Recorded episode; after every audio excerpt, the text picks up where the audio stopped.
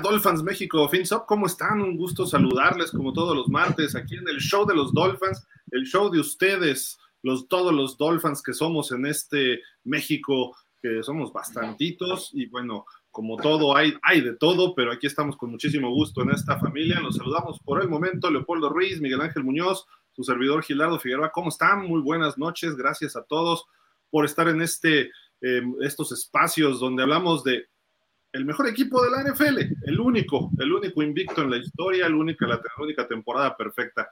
Pero bueno, vamos a saludar a nuestros buenos amigos. Leopoldo Ruiz, Polo, ¿cómo estás? ¿Qué dices? ¿Qué tal, Gil? ¿Cómo te va, Miguel? ¿Cómo están? Muy buenas noches.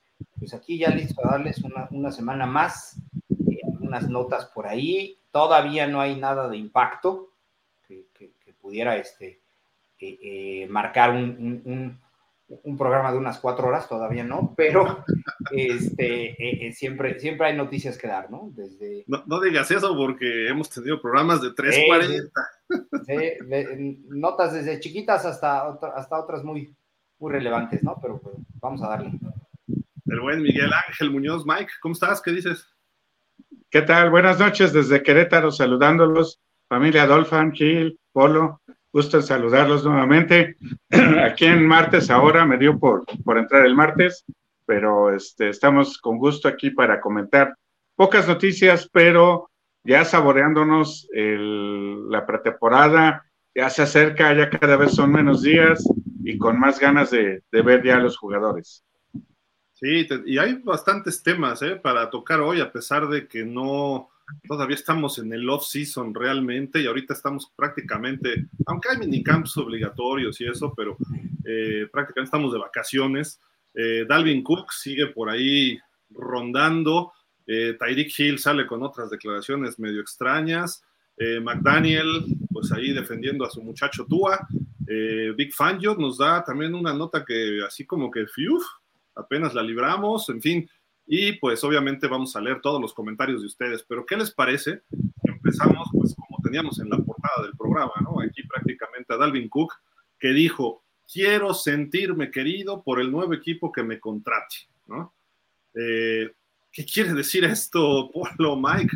Eh, si salió enojado de Minnesota y le pagaban bien, ¿qué quiere ganar millones? ¿Qué, o sea, quiere ganar el doble? ¿Qué, qué, es sentirse querido, no? O sea, que, pues, que nos dé claro, ¿no?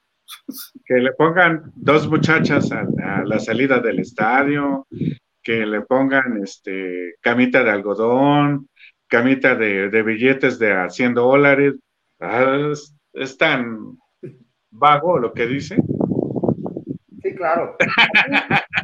Obvio está intentando maquillar y disfrazar por ahí una, una, una condición meramente económica, ¿no?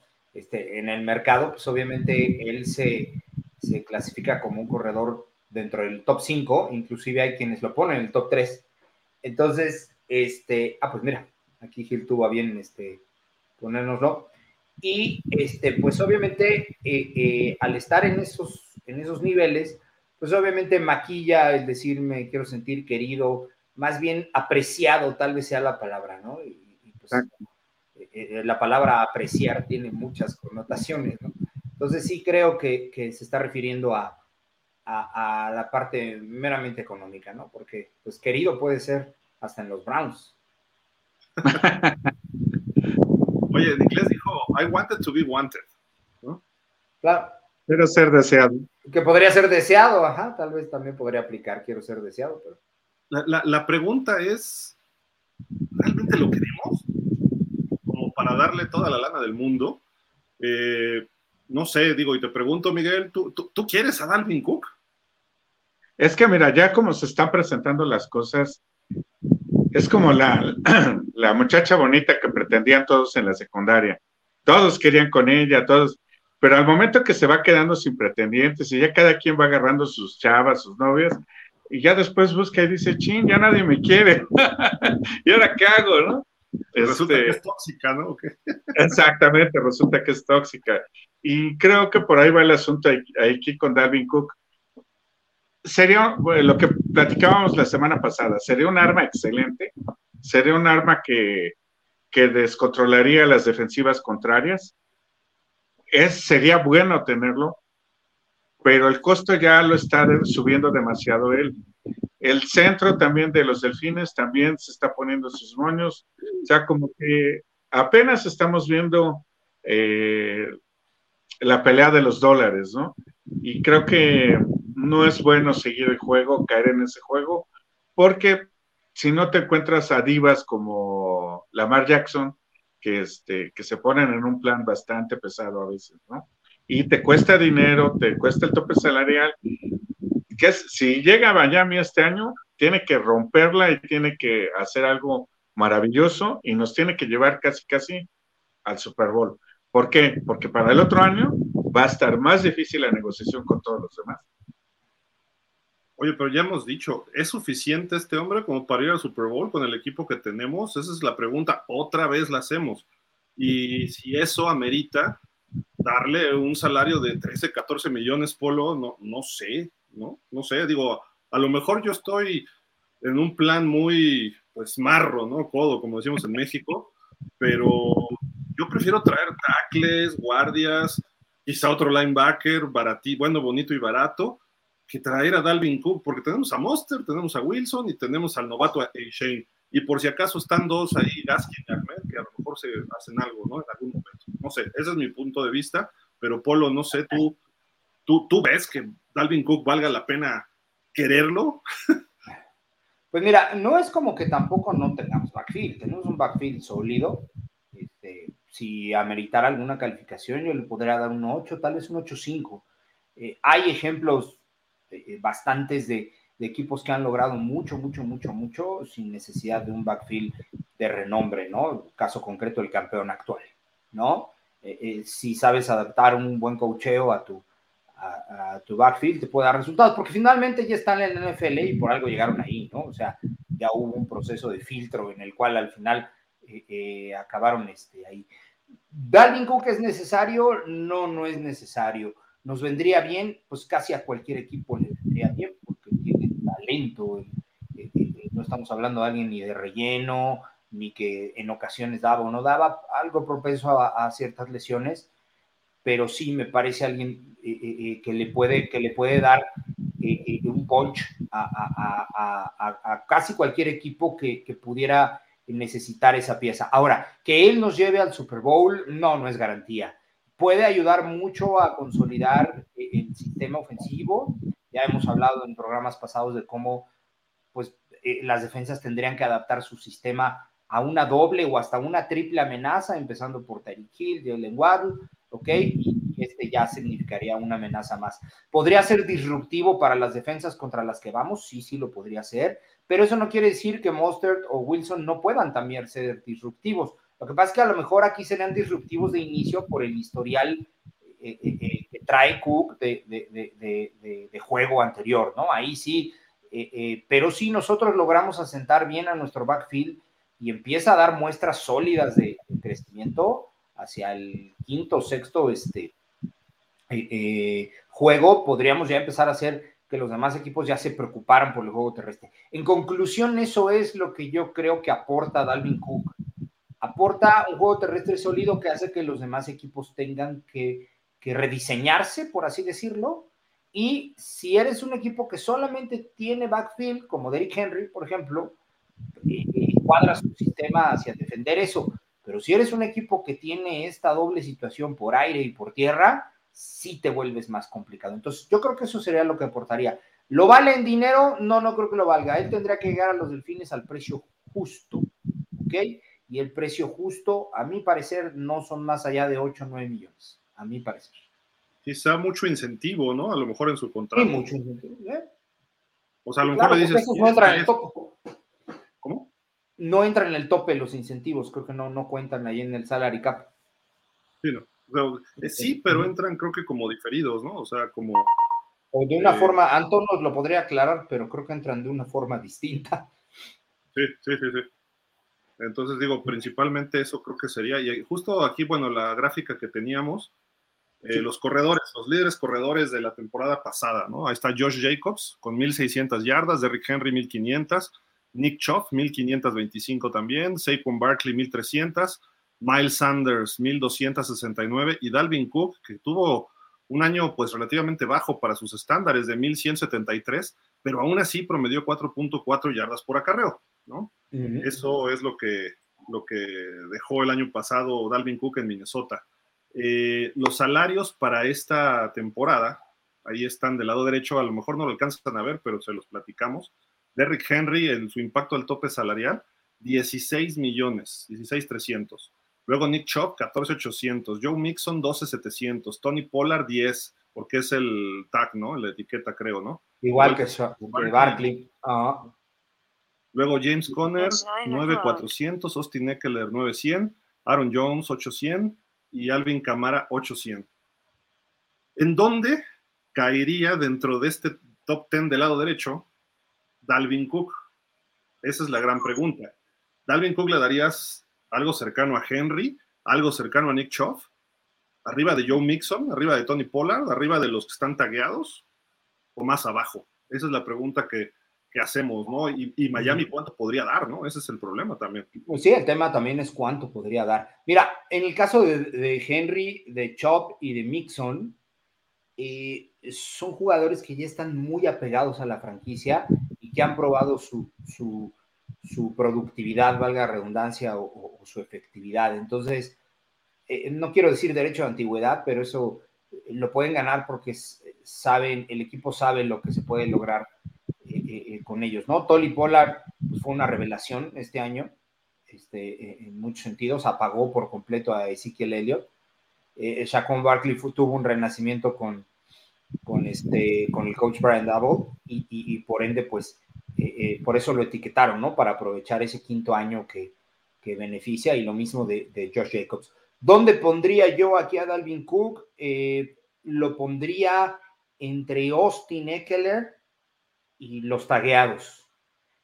Y, no por, por lo que puede dar, creo que puede dar inclusive lo que da Nick Chop, ¿no? Eh, o hasta Joe Mixon, pero eh, eh, tendría que ganar esto una vez que ya se lo haya, se haya logrado asentar en el equipo y haya demostrado que es pieza fundamental para la productividad. Mientras sea alguien nuevo, por así decirlo, en, o nuevo, nuevo en la franquicia, pues no, no, no, no te puedo decir eh, eh, más allá de lo que Alvin Camara puede dar o lo, que los tagueados están.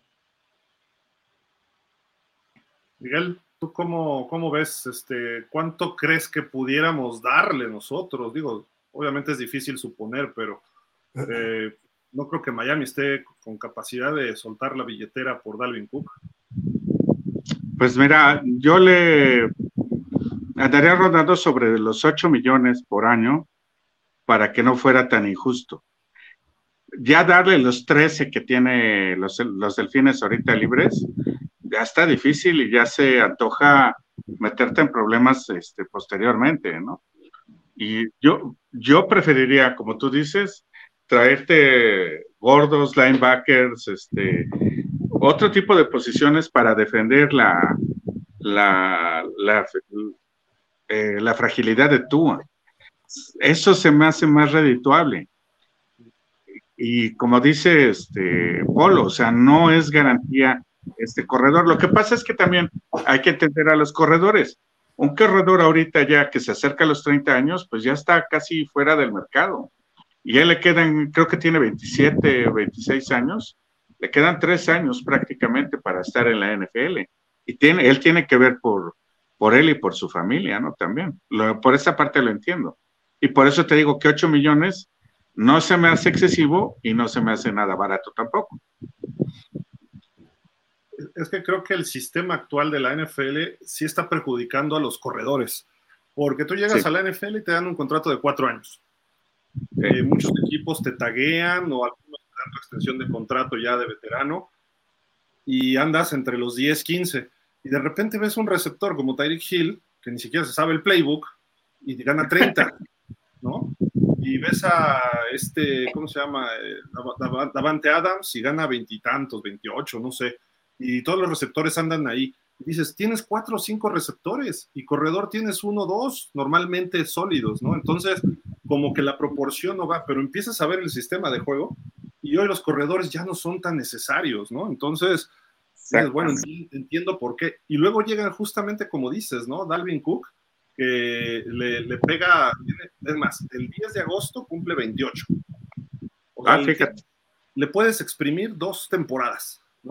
Más o menos, y le pega el 30. Cuando llega un corredor a los 30, ya las cosas no son iguales. Yo creo que todavía le puedes sacar jugo. Eh, y quizás hasta un poquito más, o sea, el 31, 32, a lo mejor puedes ofrecerle un contrato de cuatro años, pero obviamente esperas que en los dos primeros es donde te va a producir más y quizá los últimos dos ya nada más sea un poquito de, pues, de relleno, ¿no? De ese contrato, pero yo sí lo veo que estaría entre un top, quizá arribita de los que ganan este, su, su tag, ¿no? La etiqueta de jugador franquicia, a lo mejor 11 millones, pero no se los das todos en cash. Le dices, te doy 7, 8 en cash y lo demás rebasa las 1200 yardas y te doy otro millón. Eh, eres el líder por bonos, ¿no? Te doy otro millón. Eh, eres Pro Bowl, te doy y así hasta que le llegues al salario de quizá 13 o 14, que creo que sí lo pudiera valer todavía. Pero este año 23 y quizá el 24, ¿no? Ya del 25 en adelante no sé cuánto vaya a valer, ¿no? Y, tienes razón, el, el sistema de, de, la NFL ahorita predomina el valor de los corebacks, de los corebacks elite, de los corebacks que te hacen números, que te hacen anotaciones, de los receptores. Este, eh, nosotros que jugamos en, en nuestros tiempos, este, pues era, era muy... Ah, era muy distinto, ¿no? Y, como, como decía Polo alguna vez, si no se acaba su corredor en una jugada, pues que estás mal, o qué te pasa, ¿no? ¿De cuál fumaste? Sí, sí, claro. Mira, yo no sé qué vaya a pasar, yo honestamente creo eh, cada vez, y no por el tiempo, pero cada vez se ve un poco más lejano. Creo que él va a terminar eh, eh, cediendo un poco. Eh, yo creo que lo que más le conviene a un jugador en estas circunstancias que ya fue cortado es calladito, se ve más bonito, o sea, debe de reservarse, que su talento hable por él, que sus, los, los videos que hay de su desempeño sean los que hablen por él y no se meta en ningún conflicto ni controversia y que algún equipo que lo quiera incluir en su sistema lo, lo, lo meta. Cada vez veo un poquito más lejano, los rumores se han ido apagando, ¿ok? Por ahí se dijo que él no llegaría a un equipo, creo que lo declaró, no sé si él fue él o el agente, que no llegaría a un equipo ni por cuatro ni por cinco millones, ¿ok? Eh, eh, desde ahí está, eh, pues, no sé, haciendo afuera a los equipos que tuvieran eso en mente o que tuvieran esa, esa capacidad económica por, por el momento, ¿no? Por algo lo cortaron los Vikings, que no le quisieron dar lo, que le dan, hicieron, yo creo que recapitularon que ya se está acercando a, la edad en donde empiezan a, padecer. Y creo eh, que él va a acabar eh, eh, ajustándose a 8 millones, 10 millones como mucho. Y ahí se va a quedar porque pasa y, él tiene, él todavía es, es productivo. Entonces veo cada vez un poquito más complicado que llegue a Miami. Sí. de acuerdo. Y más por el dinero, me gustaría verlo, sí, sí, me gustaría verlo, pero si no llega tampoco me corto las venas. Eh, en cambio, si no llega un Dalton Reisner o un Taylor Luan, o a lo mejor este, si podemos llevarnos a Patrick Quinn, ahí sí diría, si están disponibles, si lo podemos traer, no sé qué está esperando el señor Greer, ¿no? Pero bueno, en fin, este, él, él, él, trabaja de gerente y yo nada más trabajo de analista, entonces es distinto, pero él, tendrá sus razones, eh, que pues obviamente tiene un equipo scout que es muy malito, por cierto, pero bueno, y el asunto es que pues si preocupan las lesiones de Reisner o de Luan, pues cumplen el perfil de Miami, ¿no? Así llegó Jalen Phillips, así llegó Waddle, así llegó y podemos agregarle todos los, los del draft y algunos veteranos y no va a llegar, o sea, difícilmente un veterano agente libre te va a llegar sin arrastrar alguna lesión. Claro. A lo mejor un novato llega limpio, pero un veterano va a traer algún problema. Terron Amstead ya lo vimos el año pasado, ¿no? Entonces, digo, eso, eso nada más es la lógica, ¿no, Miguel? ¿Sabes qué sería preocupante? Que, perdón que interrumpa, que decidiera eh, abonar, y perdón por la expresión, o trasladar esos 13 millones al año que entra, porque se puede. O sea, puede agarrar y decir, ese dinero no lo utilizo ahorita, ahorita y lo mando al, al, al, CAP del año que entra. Yo no creo que fuera una decisión inteligente, te voy a decir por qué, porque el dinero se debe gastar aquí y ahora. A mi parecer, no solamente eh, está dispuesto ahí, eh, eh, lo entendería si fuera un equipo en reconstrucción, pero Miami está finalizando su reconstrucción. Su defensiva ya está reconstruida en un 95%, faltaría por ahí un linebacker central de renombre, este, pero su ofensiva tiene algunos eslaboncillos por ahí, como el que mencionábamos fuera del aire, que es el ala cerrada, Miguel, que tú decías por ahí. Pero lo que a mí me preocuparía es que esos 13 millones decidieran mandarlos al año que entra, cuando se tienen que gastar ahorita en prioridades como la línea ofensiva. Ahora, si lo, si lo trasladan, Miguel, pues estamos renegociando a Christian Wilkins, ¿no? Y por ahí dijo Drew Rosenhaus, que por cierto, Drew Rosenhaus sí representa a dos jugadores de Miami que están renegociando. Uno de ellos es Zach Sealer y el otro, no sé si él trae a Wilkins, creo que sí, él trae a Wilkins y le dijo a Omar Kelly, yo no voy a hablar de la negociación de Wilkins con nadie que no sea los Dolphins. Y obviamente Wilkins va, a pegarle a los 20 millones, por lo menos, y alguien por ahí también pronosticó, dijo, 20 millones es lo que le deben pagar a Wilkins por temporada, de acuerdo a los estándares. Y sí, yo creo que hasta un poquito más pudiera ser, pero eh, regresamos al corredor, Miguel. O sea, si no llega, nos desgarramos las vestiduras. No, no, no, definitivamente. Tenemos buenos corredores, no son non plus ultra, pero este, no estaría además esa adición.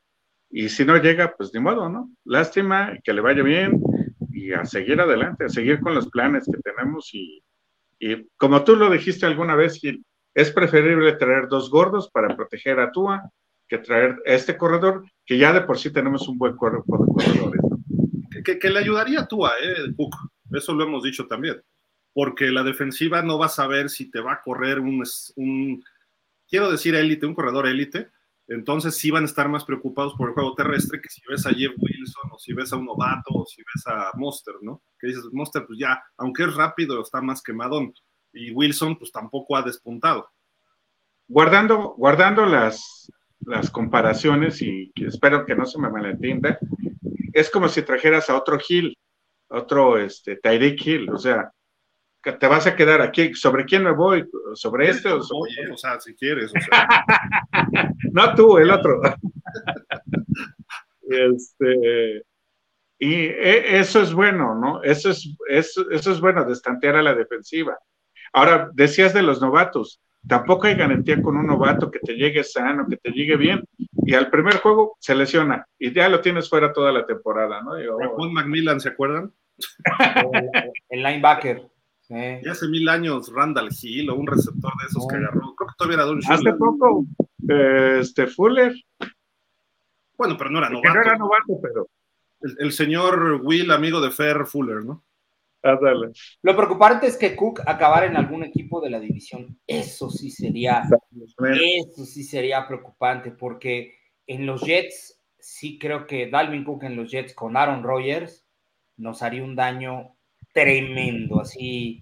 Pero sabes que, como dicen, mal de muchos, consuelo de los, ya saben, pero no nada más nos haría daño a nosotros, le haría daño a toda la liga. No, no, sin duda, no, no, no, pero, pero bueno, nosotros son dos veces, o sea, digo, también Bills y, Patriots, pero prefería cualquier equipo menos a los Jets, al que sea, inclusive a, los Bills, no tengo problema, pero a los Jets no, por favor. Y, y en los Bills hay problemas con Stephon Dix, ¿eh?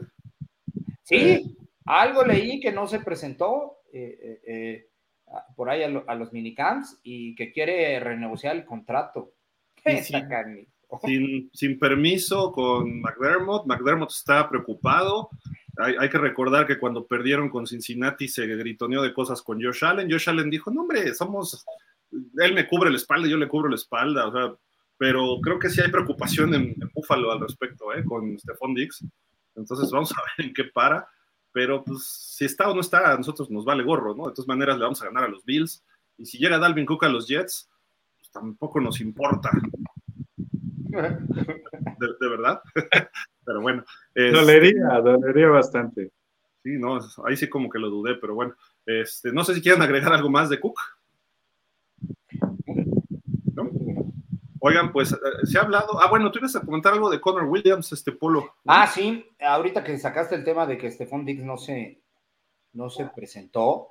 Este, por ahí la semana pasada comentamos que Connor Williams no se había presentado a, las prácticas del minicamp, pero de lo que no hablamos es que esa, el que no se haya presentado eh, eh, le cuesta. O sea, cuando un jugador no tiene una, una excusa clara, o una justificación clara que puede ser desde lo más común que son temas de salud, eh, creo que algunos temas familiares. Me parece que el año pasado Tom Brady por ahí se ausentó también en el minicamp por una cuestión de índole. Estaba viendo cosas de su divorcio, nada más. Ajá, ahí tienen, siempre, siempre hay una cuestión que si está justificada y, conlleva un, tipo familiar o de otro, el equipo le da la anuencia y, puede, este, puede faltar. Pero en este caso, con Williams, en declaración de, Mike McDaniel, no, no se presentó con ninguna, con ninguna justificación y por cada día que, fue avanzando lo fueron, lo fueron multando, ¿no? El primer día, si no estoy equivocado, le costó 14 mil dólares, el segundo día le costó ya eh, veintitantos y hacia el, último día... 32, algo así dijeron. algo así, ajá, y hacia el último día ya le costó más de 40 mil dólares este, eh, eh, no ir, aquí tengo el dato.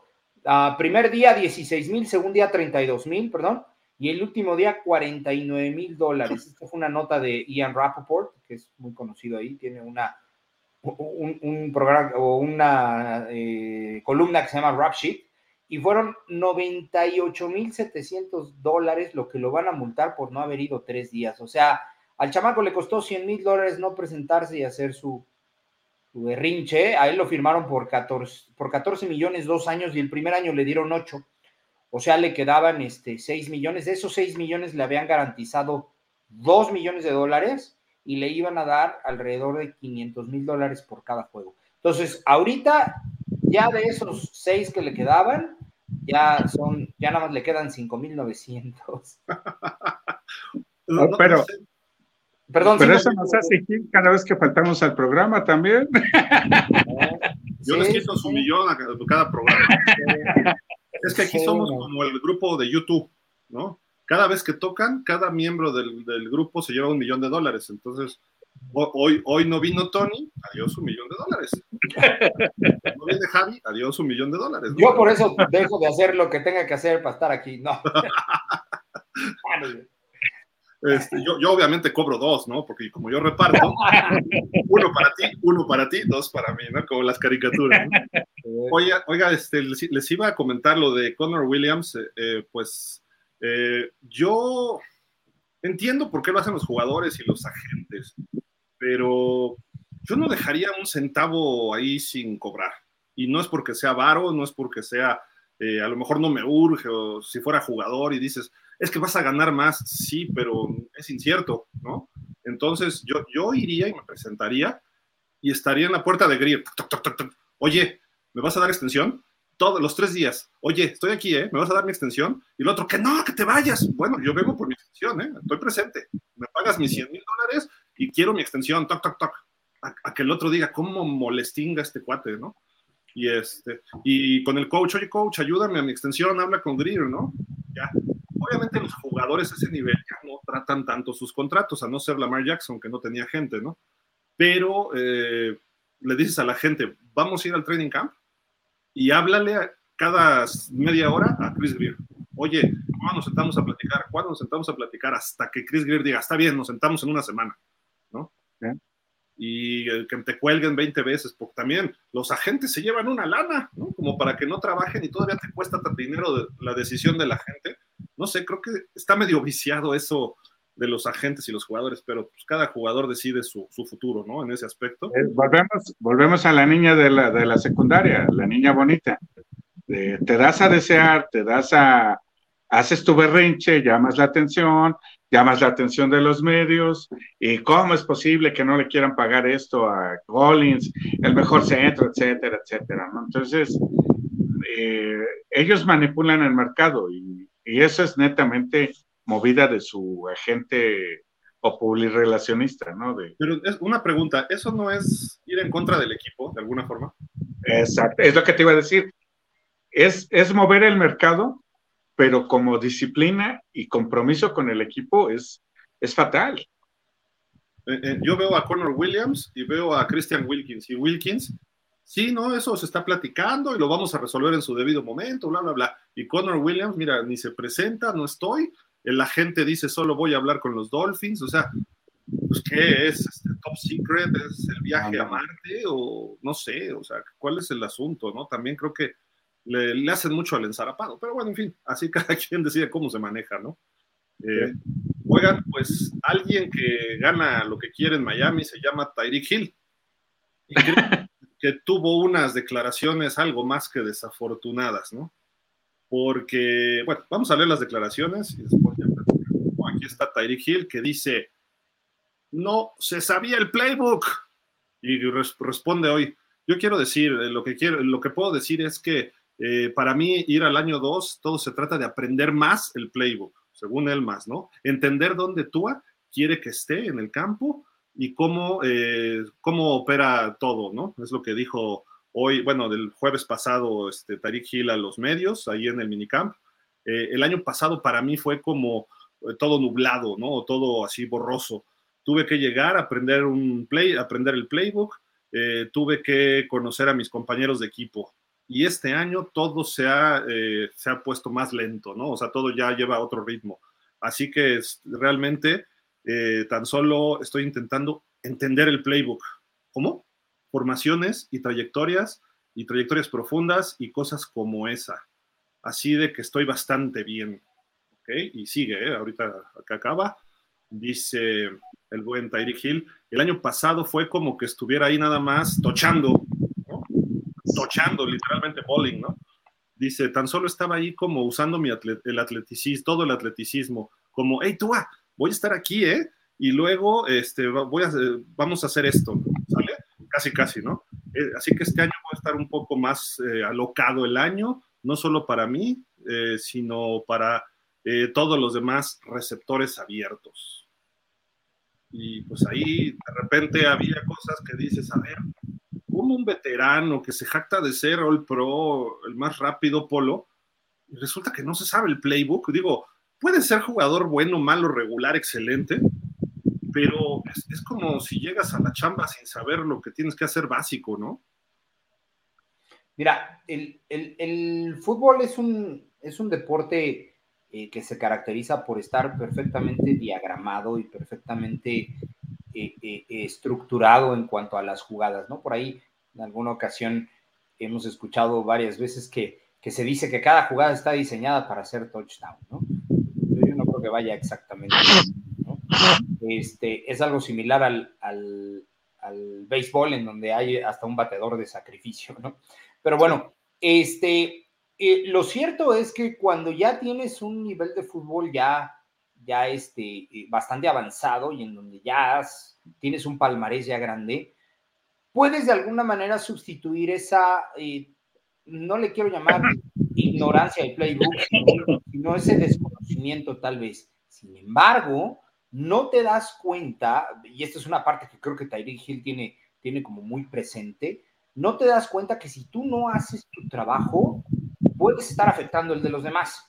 E, en este ánimo de Tyreek Hill a veces de destacar o de, o de creer que, que, su velocidad puede suplir ciertas deficiencias como esta de no saberse el playbook, no sabemos si él, al no saberse su trayectoria, por poner un ejemplo, tampoco domina las de, las demás, de los de los demás receptores que estén en esa formación. Digo, si no se sabe la suya, pues no se va a saber la de Waddle, ¿no? Que está alrededor. Inclusive correr el riesgo de si toma una decisión precipitada, hasta se puede cruzar en otra ruta, o puede chocar, o puede ser mil y un cosas, ¿no? Entonces, querer hacerle un poquito al tochero no es como lo, lo, adecuado. Ahora, evidentemente el contacto visual, eh, eh, eh, las palabras que se dicen en el huddle, o sea, hay muchas cosas que pudieran ayudar a sustituir. Lo cierto es que no, tienes que, que buscar hacer que tu equipo te respete porque conoces todo y si tú sabes tu trayectoria tienes que dominar las de, los demás. Esperemos que este año sea una historia diferente. Por ahí también tú este, comentó algo del, playbook el año pasado. Entonces, Perdóname, eso querría decir que McDaniel tiene un playbook muy complejo, como para que también no, no, no, lo entiendan, ¿no? Pero bueno, eh, eh, eh, ojalá y sea diferente la historia este año. Digo, yo no creo que sea tan distinto el de Andy Reid, ¿no? Por ejemplo. Exacto. Andy Reid, pues creo que es el mejor coach ofensivo de la NFL actualmente.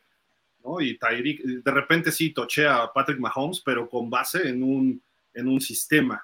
¿no? Entonces de repente se rompe la jugada y Patrick Mahomes le dice, tú sigue corriendo y yo te la mando 90 yardas, ¿no? A Tyreek Hill. Eh, eso lo puedes entender que se empiecen a tochar. Pero el sistema de Andy Reid, ¿de dónde viene Andy Reid? De Mike Holmgren. ¿De dónde viene Mike Holmgren? De la costa oeste. Mike Holmgren y Mike Shanahan estaban empatados. El hijo de, Mike Shanahan se llama Kyle Shanahan, que siempre ha sido amigo de Mike McDaniel. El concepto del playbook debe ser el mismo. Quizá varíe dependiendo de ciertas circunstancias, ciertos jugadores. Obviamente Tua no va a hacer lo que hace Mahomes. De hecho, no lo hace nadie en la NFL, quizás solo Rodgers lo hacía en su momento, ¿no? Pero eh, de cualquier forma, la base del playbook debe ser el mismo, Miguel, Entonces, si lo llevó un Super Bowl a los Chiefs, eh, digo, a los 49ers, eh, digo, creo que Tyreek Hill tampoco tiene por qué pensar de que ese playbook es, oh, pero bien que se dedicó a hacer su podcast, bien que se dedicó a hacer actos comunitarios el año pasado, y resulta que el tipo de repente, pues no me sabía todo el playbook, no lo entendía. Pues te sientas 80 horas, y esa es la diferencia entre alguien de mucha disciplina y alguien que no le interesa, que está nada más por cobrar y por romper sus récords, porque le preguntaron después, oye, las 2.000 yardas, y dijo, sí, puede ser, y ahora que ya entiendo más, o sea, ahí le brillan los ojos. dices, ¿qué onda, Miguel? O sea, este cuate no está para ganar campeonatos en Miami. No, es, es eh, nuevamente volvemos a la actitud de diva. O sea, se ponen en una actitud de yo ya lo sé todo, ¿qué me va a enseñar a mí? ¿Qué, qué, me, qué van a poder contra mi velocidad tan, tan rápida, tan explosiva, tan espectacular que tengo? Todo el mundo me admira. ¿Yo por qué me tengo que aprender un, playbook de jugadas? No, no, no, no, no. Yo hago lo que quiera y como quiera. Pero ojo, también eso habla de la indisciplina que hay dentro del vestidor, porque eso lo notas también en, los entrenamientos. Y si McDaniel no corrige eso, esto puede ser una bola de nieve que puede ir creciendo tremendamente. ¿eh? El año pasado decíamos algo, ¿no? El primer año normalmente los jugadores se alinean, sobre todo los que son medio divas, un Terrell Owens, un Randy Moss, etcétera. En el segundo es donde vienen los problemas. Yo de verdad deseo que Tyreek Hill cumpla lo que está diciendo, ¿no? De que voy a entender más y, y ahora con Tua me entiendo y vamos a platicar, órale, va, qué bueno, ¿no? Pero eh, ojalá y no vaya a empezar a, a, dar disparos por otro lado, ¿no? Este, el buen Tyreek Hill, eso sí sería contraproducente. La lógica además es que va a bajar sus estadísticas. Dicho por McDaniel, porque McDaniel dijo que va a correr más, olvídense de Cook le pidió disculpas a Jeff Wilson y a Raheem Monster de que no corrió más el balón este, por el año pasado. Sí, sí, sí, claro, lo, lo, lo, manejó y eso pues obviamente tiene que, si tiene algo de palabra, lo va a tener que cumplir de esa forma, ¿no? Mira, tal vez lo que le pudo haber pasado a, a Tyreek Hill, hay una nomenclatura que se utiliza para denominar a los receptores que es XYZ, ¿ok? Casi todos los playbooks los denominan así, con esa misma nomenclatura. Lo que cambia a veces son los nombres de las formaciones, ¿ok? Y las opciones de cada jugada. Todas las jugadas tienen, y esto es parte del análisis, ¿ok? Eh, todas las jugadas tienen una primera opción, una segunda, o primera lectura, una segunda lectura, una tercera lectura. Y lo que lo hace complejo es, eh, por ejemplo, esta jugada contra esta defensiva, la primera lectura es esta. Pero esta misma jugada contra esta otra defensiva, la primera lectura cambia. Entonces, eso es el aprendizaje del playbook. No es tanto el que no sepan X, Y, Z, sino que sepan cómo adaptarlo ante el esquema defensivo que se les está presentando. Ejemplo, si Tyreek Hill está colocado eh, eh, eh, como receptor 1 hasta afuera, ¿ok? Lo que sería la X, este, y se está presentando contra una cobertura 2, él sabe que en esa cobertura 2 para determinada jugada, él va a ser la primera opción pero si detecta él una cobertura 3, no solo la debe detectar el coreback, también la debe detectar el receptor. Si detecta una cobertura 3, él sabe que va a ser la opción 2. A eso se refiere uno con saber el playbook. Hay equipos donde, por ejemplo, yo en algún tiempo eh, en el sistema ofensivo que llegamos a manejar, eh, todas las jugadas tenían nombre de, algún felino, ¿no? Había, o de algún animal, había tiger, falcon, este, eh, muchas, ¿no? Casi todos los, los lion, casi todas tenían esa nomenclatura, pero cambiaban de acuerdo a la defensiva que se presentaba. Entonces, eso, eso, eso es a lo que nos referimos cuando Hill debe de, Tariq Hill debe de entender el playbook, saber contra qué esquema se está presentando y si es primera lectura, segunda lectura, tercera lectura, e incluso si puede estar, eh, si le pudieran estar eh, poniendo la, la defensiva perfecta contra la jugada, saber que en ese momento se va a cambiar a una carrera y ya no va a tener que salir a trayectoria, sino va a tener que bloquear. Eso es lo que hace complejo un playbook y solamente se logra perfeccionar con el estudio profundo y ver video, video, video, video y no estar haciendo el podcast. Esto es una profesión y la profesión implica estudio, estudio y estudio y estudio. Los grandes estudiosos del fútbol logran perfeccionarlo en ese sentido, ¿no? Entonces tenemos muchos ejemplos y aquí nos podríamos pasar jugadores que declaran y cuando los escuchas que los entrevistas, que los entrevistan, perdón, y hacen una, una declaración con contenido de fútbol, dices, este chavo estudió, este chavo lo sabe, lo, se preparó, ¿no? ¿Mande usted? Cooper Cup. Cooper Cup es un ejemplo de eso.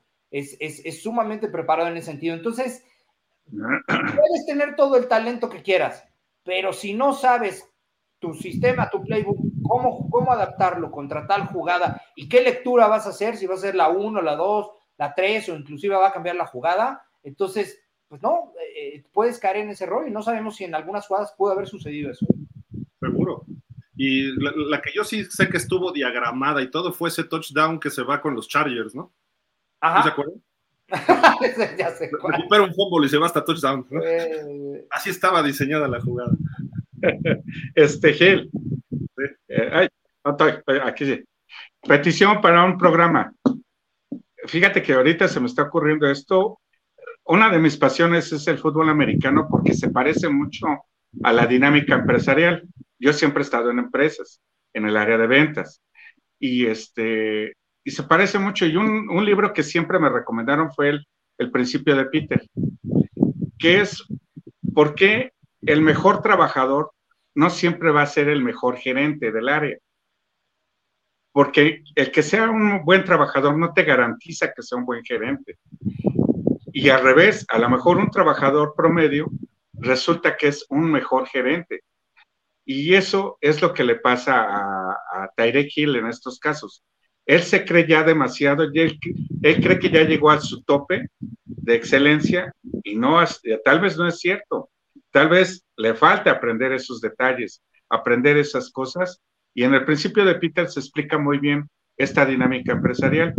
Y, el programa sería, ¿cuántos coaches, este, ganadores, ganadores de Super Bowl, vienen de, de, este, posiciones no tan relevantes. a lo mejor un defensivo que no brilló tanto, a lo mejor un corredor. Nunca he visto un coreback que sea coach de un equipo. No sé usted. Pero no han sido élite, ¿no? Doc Peterson, por ejemplo. Me lo quitó de la boca Gil. Doc Peterson era coreback y lo hacía. Pero era malito. Era malito. Era malito. normalmente el coreback 2 Juega a veces, pero es el que está con el coordinador y el head coach apoyando al coreback titular. Entonces ah, sabe todo lo que se dice en la banca y le aprende muchísimo. Ah, Dan Marino le acredita mucho a Don Strock, lo que él logró al principio. Don Strock se acercaba y le decía, Don Shula, no, ni los coordinadores, sino le llegaba y le decía, oye, esto, y Marino lo hacía. Entonces, ese tipo de cosas es, es importante. ¿Y cuántos grandes jugadores llegan a ser grandes coaches de fútbol americano y de otros deportes? son muy pocos, son contados. Eh, digo, yo recuerdo Mike Ditka, que fue un buen coach, que fue campeón, tuvo una etapa con los Osos de Chicago y fue muy buen jugador en su época. Pero Tom Landry era de relleno jugador, Don Shula era un jugador aceptable, Bill era aceptable, Bill Walsh creo que... ¿Quién? Harbo. Harbo. Harbaugh, Harbaugh lo sabe hacer. Frank Reich creo que lo ha hecho bien. Le falta, pero va bien. Pero son core, eh, es coreback 2, Frank Reich. El, el, el coreback que lo hizo bien fue Bart Starr, pero nunca pudo ser campeón como coach. Exacto. Entonces, eh, está muy interesante eso que dices, Miguel, porque sí, creo que es un fenómeno muy... Eh, yo, yo, creo que cuando tú eres un gran jugador, eh, tu nivel de lo que tú sabes que puedes hacer, no te desesperas y no puedes coachárselo a otros. Porque quieres que lo hagan como tú lo hacías. Así es. Ese es el error. Yo, yo, soy Dan Marino y no le puedo exigir eso a nadie, ¿no? O sea, no puedo ser coach por eso. Uh, coach de corebacks, ¿no? Entonces, ese es el problema. En cambio, un, un, un coreback como Don Strock, creo que él pudo haber sido un gran coach porque siempre supo que y nunca le dieron la oportunidad. ¿no? O sea, de ser un head coach o de coordinador ofensivo, ¿no? Entonces siempre estuvo ahí atrás. Pero en fin, digo, Ryan Fitzpatrick creo que sería buen coach. Exacto. Es un tipo brillante. Su problema también está medio locochón, ¿no? Pero, pero creo que cuando, el tipo tiene una inteligencia por encima de, de, todos, ¿eh? ¿De qué universidad salió? De Harvard. Nada más. Sí. Sí, sí, bueno, ahí está. Y hablando, hablando de genios locos que no jugaron, eh, pues salió a defender a su muchacho Tua, el señor Weir Daniel, ¿no? Este, porque aquí está lo que dijo, ¿no? Vamos a, a, leerlo, está un poco largo, pero se los vamos comentando. McDaniel sale a defender a Tua. Dice, hay un, copo, hay un par de cosas que están ocurriendo, yo creo, porque nos preguntamos la misma cosa en términos de la polarización de la gente como muchas de las personas eh, tienen eh, opiniones eh, sólidas o fuertes, mejor dicho, de cualquier forma, ¿no? Eh, creo que para iniciar, el primer punto de, de Tua es que él es diferente, ¿ok? Vamos bien, pero y luego sigue, diferente hace que la gente no se sienta con confianza o que se sienta sin, sin, confianza, pues, ¿no? no estoy seguro si ustedes se han dado cuenta, él lanza con la izquierda, ¿eh? no con la derecha. Ahí sale con su bateada de babas, ¿no? Iba muy bien analizando todo y sale.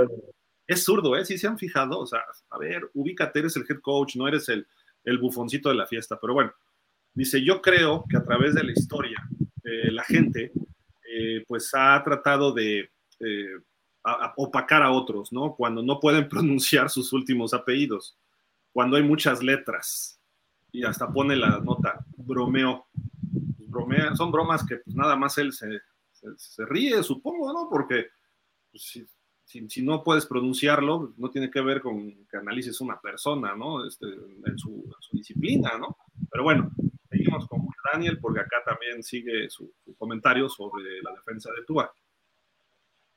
Dice, también está eso de hay mucha convicción y cuando tienes mucha convicción con la gente, eh, y están ellos por encima de todo ello, la gente tiende, tiende o tiene tendencia a hablar más en el sentido negativo. Entonces, cuando tú eh, un poquito y ves por ahí todo de repente, tres años en el camino, y ya ahora tienen hasta muñecos de vudú de Tua, porque pues es en vano de, su existencia, ¿no? ¿Por qué? Porque tú dices, que no lo quieres una vez y estás ahora triplicando tu, tu decisión, ¿no? ¿Quién sabe? ¿No? O sea, dice, who knows? Eh, todo lo que sé es que me siento muy bien acerca de este muchacho. Eso es lo que dice Mike McDaniel. Y pues qué bueno que lo defienda, ¿no? Malo que lo tenga que salir a defender un coach, ¿no? O sea, eso creo que es no, no es lo correcto. Obviamente, él, si hablas de, no habla de las capacidades de Tua, no habla de, eh, su desempeño, no habla, y cuando habla de su desempeño, habla de su desempeño en minicamps, no habla de desempeño en, en juego. O sea, nos está vendiendo humo, Weird Daniel, este Miguel, eh, o por qué sale a defenderlo, o sea, porque le preguntan de por qué lo critican, eh, pues pudiera decir, o sea, mil y un razones, ¿no? Pero creo que de, se va por tangentes, ¿no? Sí, porque no tiene un fundamento, no tiene un fundamento grande, y sobre todo porque le cuesta trabajo decir, yo fui el único este, que dijo que con Tua podemos llegar al Super Bowl. Tan fácil que era de haber dicho eso, ¿no? y este, y decir, bueno, tiene sus limitaciones, sus capacidades, pero estamos conjuntándole un equipo que lo va a sacar adelante, no sé. Otra, otro tipo de cosas. Da muchas vueltas el, el señor para no decir nada. Es, suena más a político que a coach. correcto. Mi estimado Polo, digo, hace bien en defenderlo, ¿no? Pero, pero a final de cuentas, como que tampoco fue algo concreto, ¿no? Eh, estás muteado. Su papel es defender al coreback de su equipo, eso, eso no está en, En, discusión, claro, por supuesto, y si en algún momento eh, eh, eh, reciben algún, algún tipo de ataque, pues bueno, siempre tendrá que sacar la cara por ellos, ¿no? Aquí la, parte importante es que más que defenderlo, a veces yo creo que cae en el apapacho.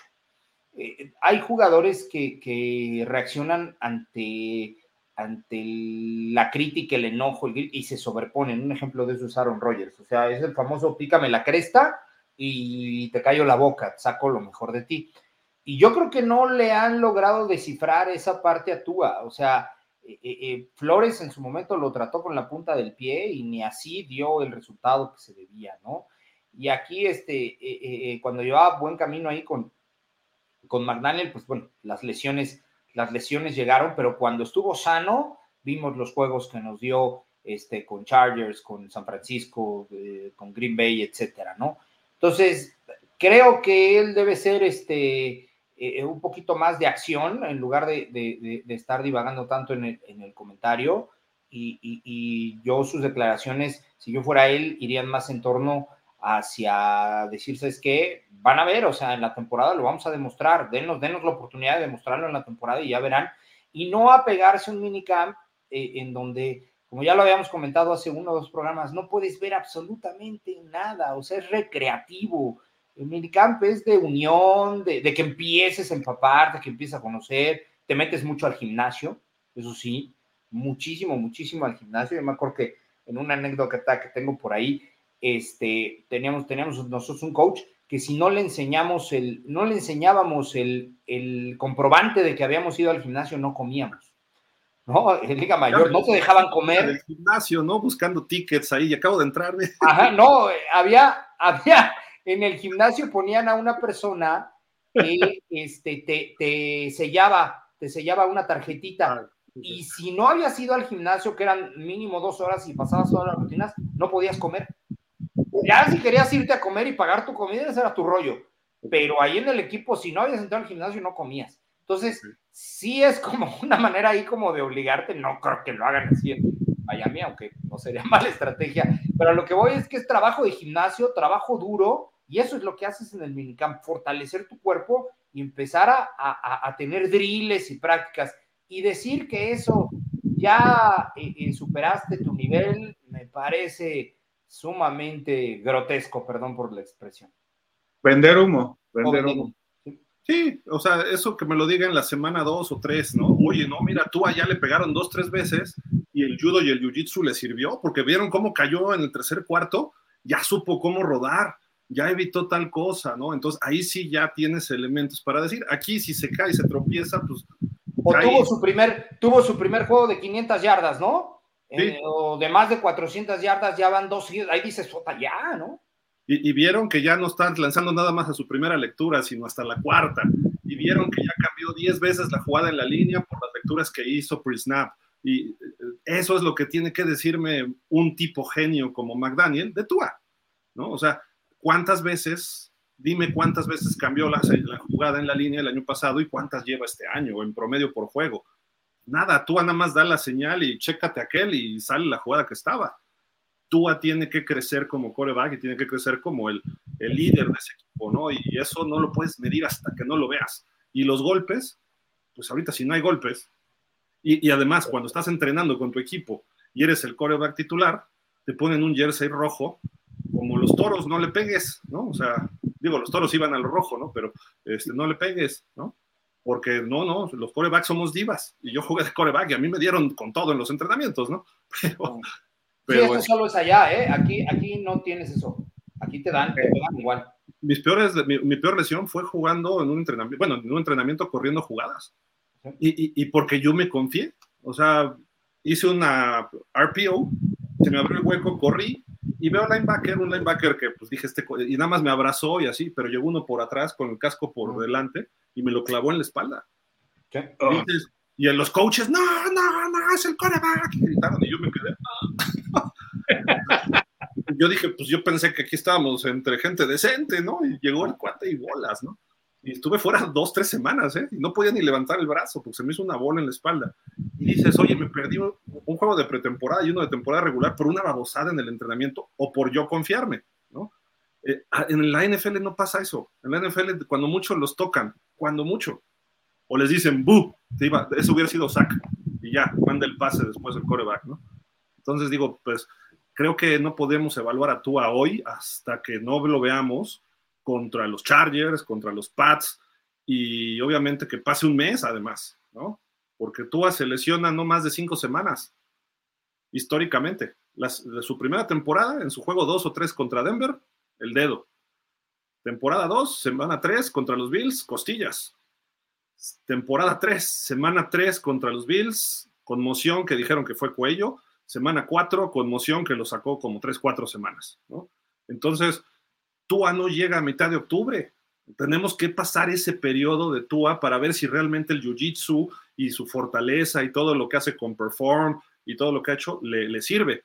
Yo, además del casco que le están poniendo maravilloso, le agregaría esto, Polo, que no le estorba y se llaman cuelleras, ¿no? Vean lo que trae Van Der Esch, porque él tiene problemas de columna, que además se supone que Tua también, y lo que trae Casey, este, este Casey, ¿no? Son linieros, sí, pero eso no te evita que muevas la cabeza, o sea, la puedes mover de los lados. ¿Y qué, es lo que va a evitar esto? Que cuando caigas de espaldas, porque tú no va a aprender ni con el judo, discúlpenme, el judo tú te haces una llave y sabes que te van a tirar o que tú vas a tirar a alguien.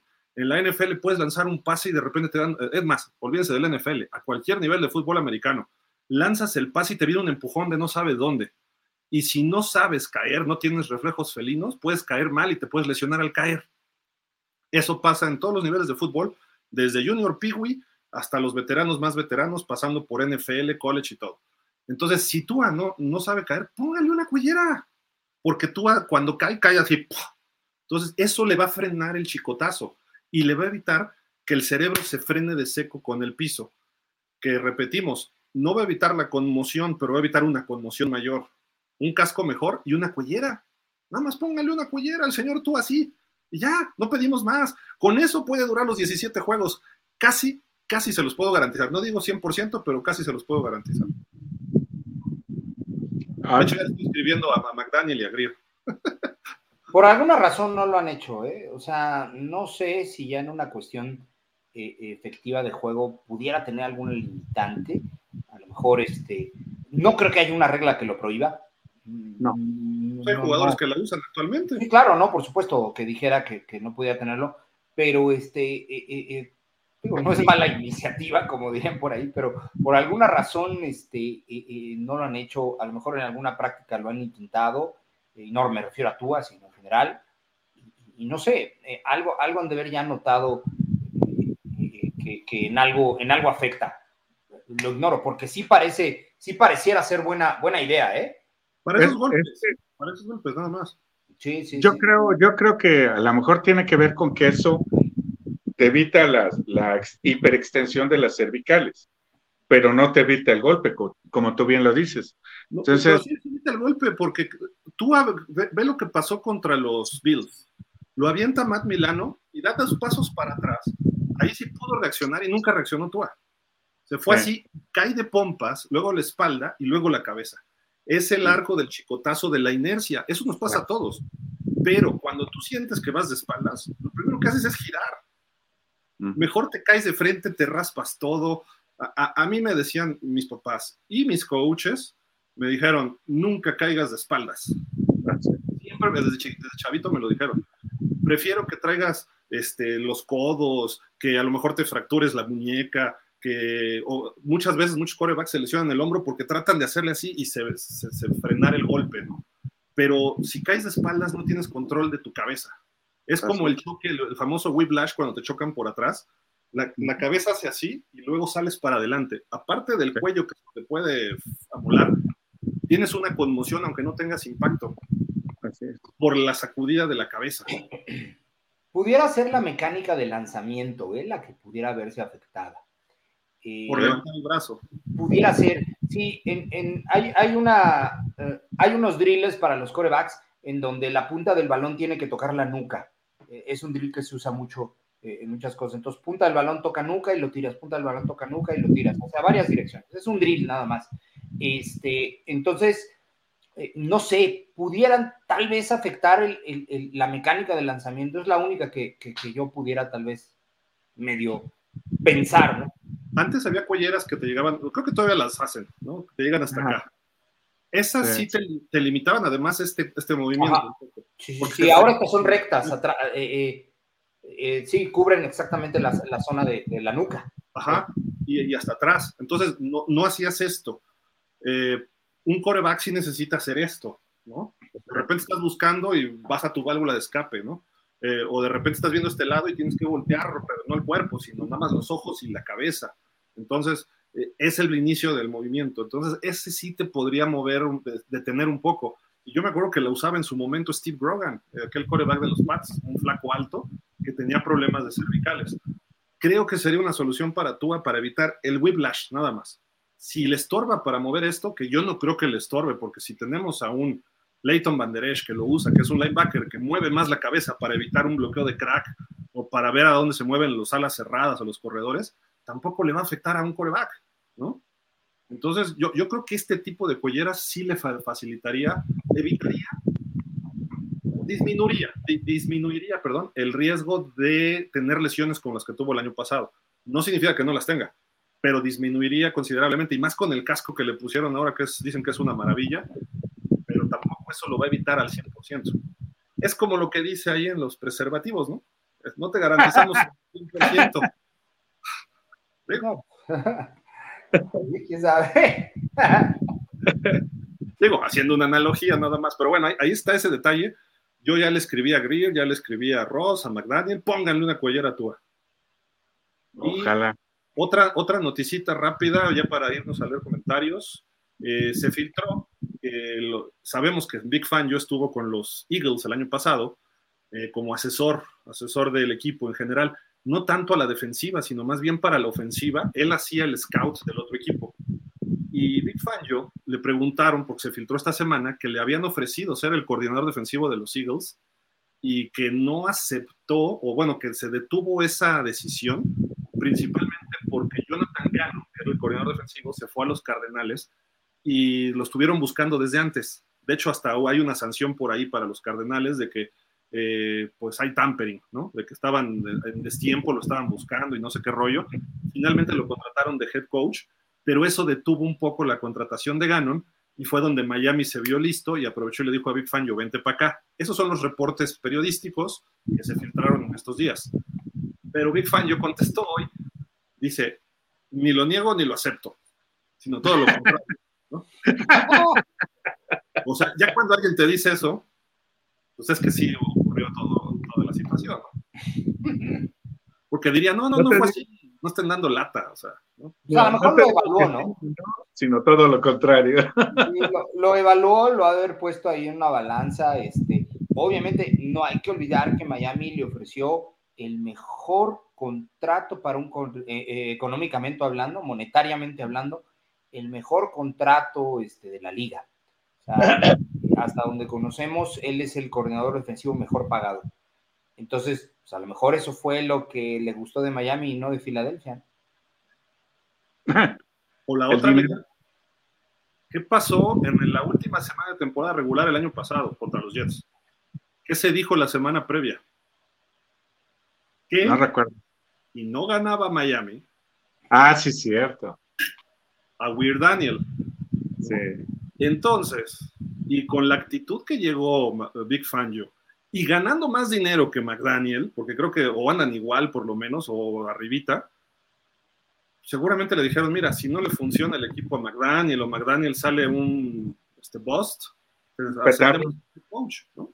Y no te pagamos cuatro, sino te pagamos siete, ocho por tu experiencia y lo que tú sabes, ¿no? ¿No creen que pudiera ser eso también? Y tal vez este año sea el definitivo para McDaniel. O sea, ya si no la hace, si no pasa más de un partido de playoff o no, ni siquiera llega a los playoffs, su puesto está en duda. Es que en gran medida, y él lo acepta, que aquella racha de cinco derrotas, él fue parte, en gran medida responsable. Todavía estaba Tua y después ya vinieron las lesiones, la lesión final de Tua, pero los grandes coaches ganan con corebacks reservas. No te digo todos sus juegos, pero ganan dos, tres de cinco. Este cuate nada más ganó uno y de milagro, y creo que no fue por Skylar, sino fue más bien por mérito de la defensa y equipos especiales. No sé cómo lo vean ustedes, pero eh, Flores no podía ganar tampoco con Brissett, me ganó uno. Sí. No, no hay, no hay la historia de, de la temporada perfecta donde llegó el suplente y ganó los partidos y cuando empezó a fallar, ahí va el titular nuevamente, ¿no? Doug Peterson ganó con Foles el Super Bowl. O sea, su titular era Carson Wentz, que iba muy bien hasta la lesión y después con Foles lo hizo. Entonces dices, ay, no sé, creo que hay, bueno, Kurt Warner con los Rams. Kurt Warner era el backup del backup y de repente lesionan en la pretemporada Trent Green y MVP gana el Super Bowl y wow, ¿no? Y de ahí se quedó pero quizá más es un garbanzo de a libra eso, pero un buen coach, o sea, podemos decir que Kyle Shanahan es un buen coach, que con Brock Purdy llegó al juego de campeonato, o es mérito de que es un equipazo. Las dos, las dos cosas. Él ha ganado hasta con Garópolo, digo, no ha ganado el Super Bowl, pero llegó al Super Bowl con Garópolo. Hasta con. A pesar de. No, no es cierto. Ah, dale pues ahí está la, información. No sé si quieren agregar algo ustedes.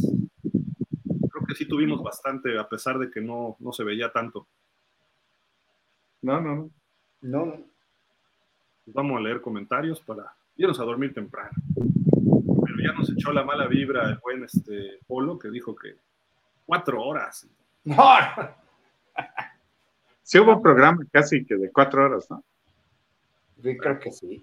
Yo, yo lo vi. ¿eh? Dice, buenas noches, Dolphins. Saludos a Gil, Coach Polo y Don Miguel. Don Miguel, te dice, no. Ándale. Don Miguel de Cervantes Saavedra. Ándale. Te digo que ya me veo viejo, ya me veo raspado.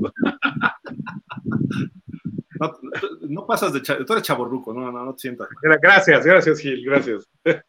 El buen Francisco nos dice, buenas noches, Polo Gil, Miguel, igual, Francisco. Dice José Pablo Gómez. Buenas noches, panel. A todos los fans. Resulta que Cook se quiere cotizar, no deberían de ir por él. Estoy contigo, Juan José Pablo. Ya. otra cosa, mariposa. Nelson Mellado. Saludos, amigos, desde Tampico, muy caluroso. Saludos hasta allá. Igual acá, no te creas. Acá en la ciudad hoy estuvo pesado. Es más, se sigue sintiendo el bochorno. ¿eh? Sí,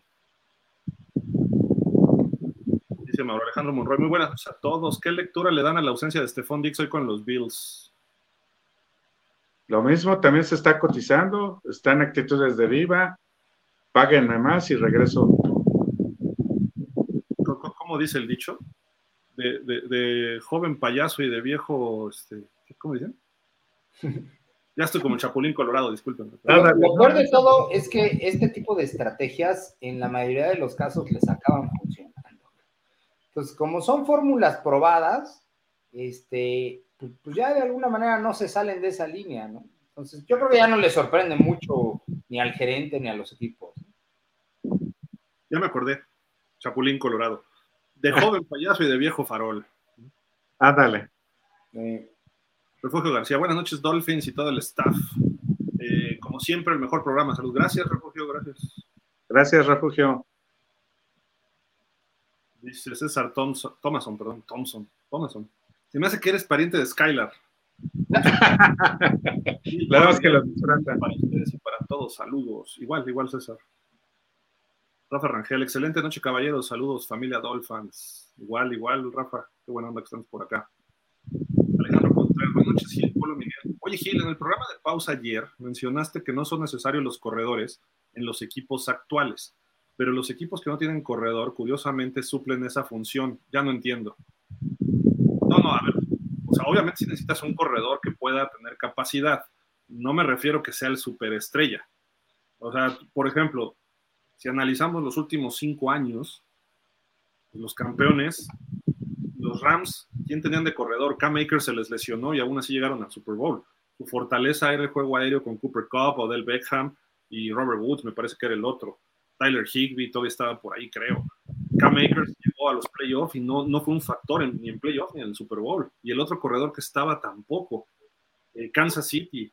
Isaiah Pacheco tuvo un buen año, pero más bien fue sorpresa. No es que dijeras, ay, Isaiah Pacheco le vamos a dar 10 millones y nos va a llevar al Super Bowl él solo. No, funcionó mucho porque todo el mundo se preocupa de Mahomes y el juego aéreo.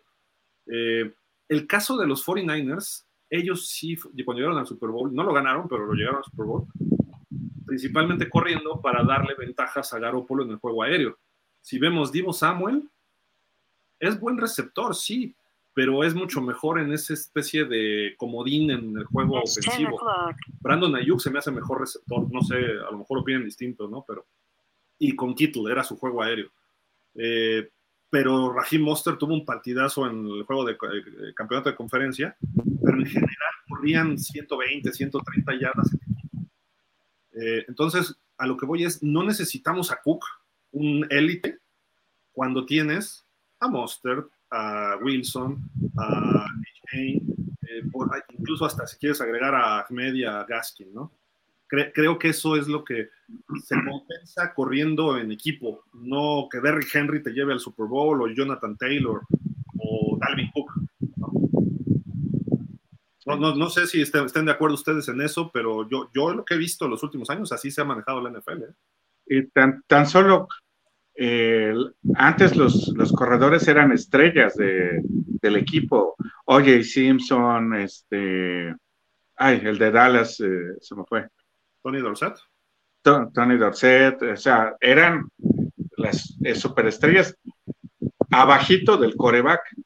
Entonces, este, eran una parte importante del equipo y ahora se ha sustituido mucho eso con corredores que reciben pase, con corredores que te dan las dos, tres yardas que necesitas para el primero y diez, y, o sea, ya más especializado. Y que atrapan balones, ¿no? Sí, claro. Mira, el deporte ha cambiado mucho, se ha vuelto mucho más aéreo. por eso eh, vemos como este, las estadísticas de muchos corebacks han ido, han ido hacia la alza, ¿no? Aparte que de, de que se les protege más. Y eh, se ha ido un poquito, este, no sé si llamar menospreciar, pero el trabajo del corredor se ha vuelto muy sustituible. Lo que hace a un corredor eh, eh, exitoso, independientemente del sistema, desde mi muy particular punto de vista, es el cocheo y el play calling, ¿okay? la jugada que se mande. Si un coach sabe mandar la jugada correcta en el momento correcto contra el esquema defensivo correcto, el corredor va a ser exitoso. Eh, si se unen varios factores como un buen bloqueo, etcétera, etcétera, el corredor va a ser exitoso independientemente de que sea Derrick Henry o sea Isaiah Pacheco. ¿Ok? Eh, tiene mucho que ver el diseño de la jugada y en qué momento se haya mandado. Lo traduzco de la siguiente forma.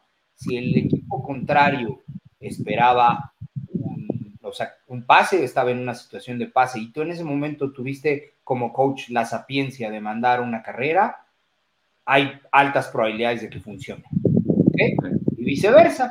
Si el equipo contrario esperaba con tu formación, con el scout, con el sistema, una carrera y pasaste, hay altas probabilidades de que funcione. Entonces, yo creo que Gil se refería a eso.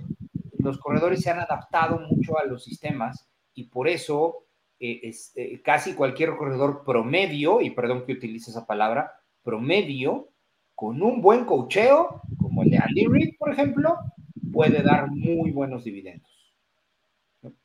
Filadelfia, ¿no? Miles Sanders es bueno, sí, pero no es el superestrella y llegaron lejos. Quizá el coreback apoye también ahí corriendo en Filadelfia, como en Baltimore, como en Chicago, ¿no? Pero bueno, creo que por ahí va más o menos el, tema. O sea, no necesitas un superestrella para llegar al Super Bowl o ser campeón. De hecho, hasta te estorba un, corredor estrella, como le, le, estorbó en su momento a los Titanes. Llegaron a la final de conferencia con una super postemporada de Derrick Henry le ganaron a Baltimore y le habían ganado a los Patriots, me parece, con un juegazos de él. Llegan contra Kansas y Kansas se dedicó a frenarlo y obviamente el Babas de Hill no pudo responder cuando tenía que responder, ¿no? Pero pero a final de cuentas, como todo está fundamentado en el juego terrestre con un superestrella, hay mucho dinero metido ahí, no puedes repartir el tope salarial. Y tu coreback a veces sí se apoya mucho en un jugador así. Tannehill tuvo un temporadón de, creo que fue el líder pasador ese año, ¿no? Además, ¿no? Cuando llegaron a la final de conferencia en rating y porcentaje de completos. ¿Por qué? Porque le ponían 8 en la caja a Henry. Entonces, y tenía en ese tiempo AJ Brown y tenía este Corey, ¿cómo se llama este cuate? No, no, el otro receptor que está en los Jets ahora, Corey Smith, no me acuerdo cómo se llama. Mm. Pero esos dos receptores eran muy explosivos y tenía John Smith de ala cerrada. Entonces, tres contra tres, pues esos receptores ganaban.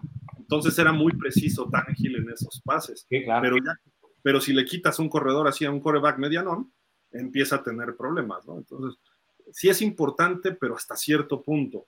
Y vamos al año pasado, fue Cincinnati, que tiene a Mixon, que también es eficiente, contra los Rams, que ya mencionamos los Rams. Antes Tampa con Legarrette, eh, perdón, con este Leonard Fournette, y tenían otro corredorcillo ahí que más chiquillo, el veterano, pero pues la, la, clave era el juego aéreo de Brady con los muchachos, ¿no? Y Kansas también, pues su juego aéreo, ¿no? O sea, no, no es necesariamente llegas hoy corriendo el balón. E históricamente, desde nuestros Dolphins, Marcus Allen en los 80s y Tim ah. Smith, que era un desconocido que en el Super Bowl de Washington Denver se destapó con 200 y pico de yardas. Desde, o sea, históricamente tampoco ganas el Super Bowl corriendo como tal. Miami lo hizo, pero estamos hablando de la prehistoria, ¿no? Lo hacían los Packers en los 60s, ¿no? Pittsburgh medio lo hizo en los 70 corriendo el balón, pero necesitaban de los bombazos de Bradshaw. Entonces, y Franco Harris sí fue bueno, sin duda, ¿no? Pero tampoco era ese corredor que le ibas a dar 80 veces el balón y tenían a Rocky Blair para compensar y había otros corredores. Entonces, tampoco históricamente es ley, ¿no? De que un corredor te va a dar un Super Bowl. Perdón si a lo mejor lo compliqué más, pero espero que me haya dado a entender. Bueno, me haya explicado este Alejandro. Bueno, Alejandro Monroy dice, 12 semanas y 4 días. ¿Veremos a Cook cocinando touchdowns con los Dolphins? Creo que todavía se puede dar, pero habrá que esperar. Daniel Berry Sports Highlights dice, supo, sup, puede ser como super, ¿no? Órale, va. Víctor Martínez, saludos Gil, Polo, Miguel y a toda la familia Dolphins. Buen programa, que tengan buena noche desde Querétaro. Ah, mira, paisano. Sí, hay muchos de por allá. Dice Sonia Lema, buenas noches. No he estado muy pendiente de lo del espacio salarial. Les pregunto, ¿nos alcanza para firmar a Cook, Wilkins y Connor? Connor está firmado, Wilkins también, pero están en una renegociación. Esa es, la clave. Hay 13, según estoy viendo por acá, 13 millones 400 mil dólares. Miami está en la posición 15 de espacio, ha firmado 90 jugadores. Eh, hay 50, el tope salarial se mide contra 51 jugadores, los mejores salarios que, tienen 51 jugadores del roster. Entonces, sí se podría firmar a Cook, nada más. Y Wilkins y Connor pues, son extensiones de contrato, ¿no? O sea, sí, no, no impacta este año, impactaría en otros, en los subsecuentes. Los tres se podrían hacer, ¿eh? Este año. Pero a ver cómo se mueve Miami después. El problema es que el año que entra tienes que ver ya también extensión de contrato de Waddle, de Phillips, eh, ¿quién nos decía? Este, de, de Jevon Holland, ¿no? Entonces, el año que entra va a ser un problema para Miami, para todos. ¿eh? El mismo tú, si es que la rompe este año, va a querer más lana.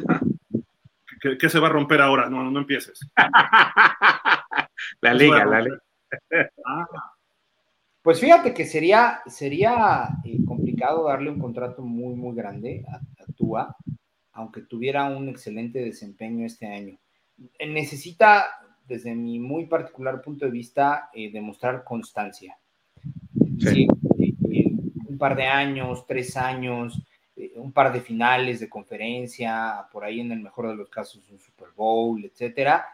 Ahí ya te animas a darle un contrato que pudiera estar a nivel de Herbert y de Caso contrario, te tienes que manejar promedio cuando mucho lo que gana Daniel Jones. Sí. Pues son 40.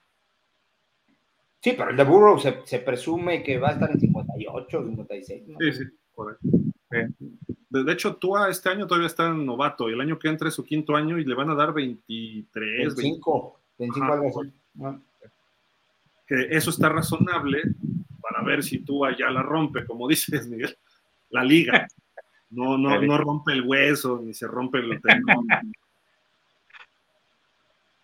Dice por acá Alejandro Contreras. Yo, en mi opinión, digo que Cook sería muy buena opción para un esquema más variado a la ofensiva y eso estaría, eso restaría, perdón, presión a nuestro coreback frágil. Correcto. El más beneficiado de traer a Cook sería tú. Así es. César Thomason, ¿con Cook o sin Cook vamos a llegar al Super Bowl? ¿Dónde firmo? Conste. Conste, César. Híjole. Si no, que, que dispare los tacos para los tres. Como, como dicen, ¿no? La bold prediction en inglés.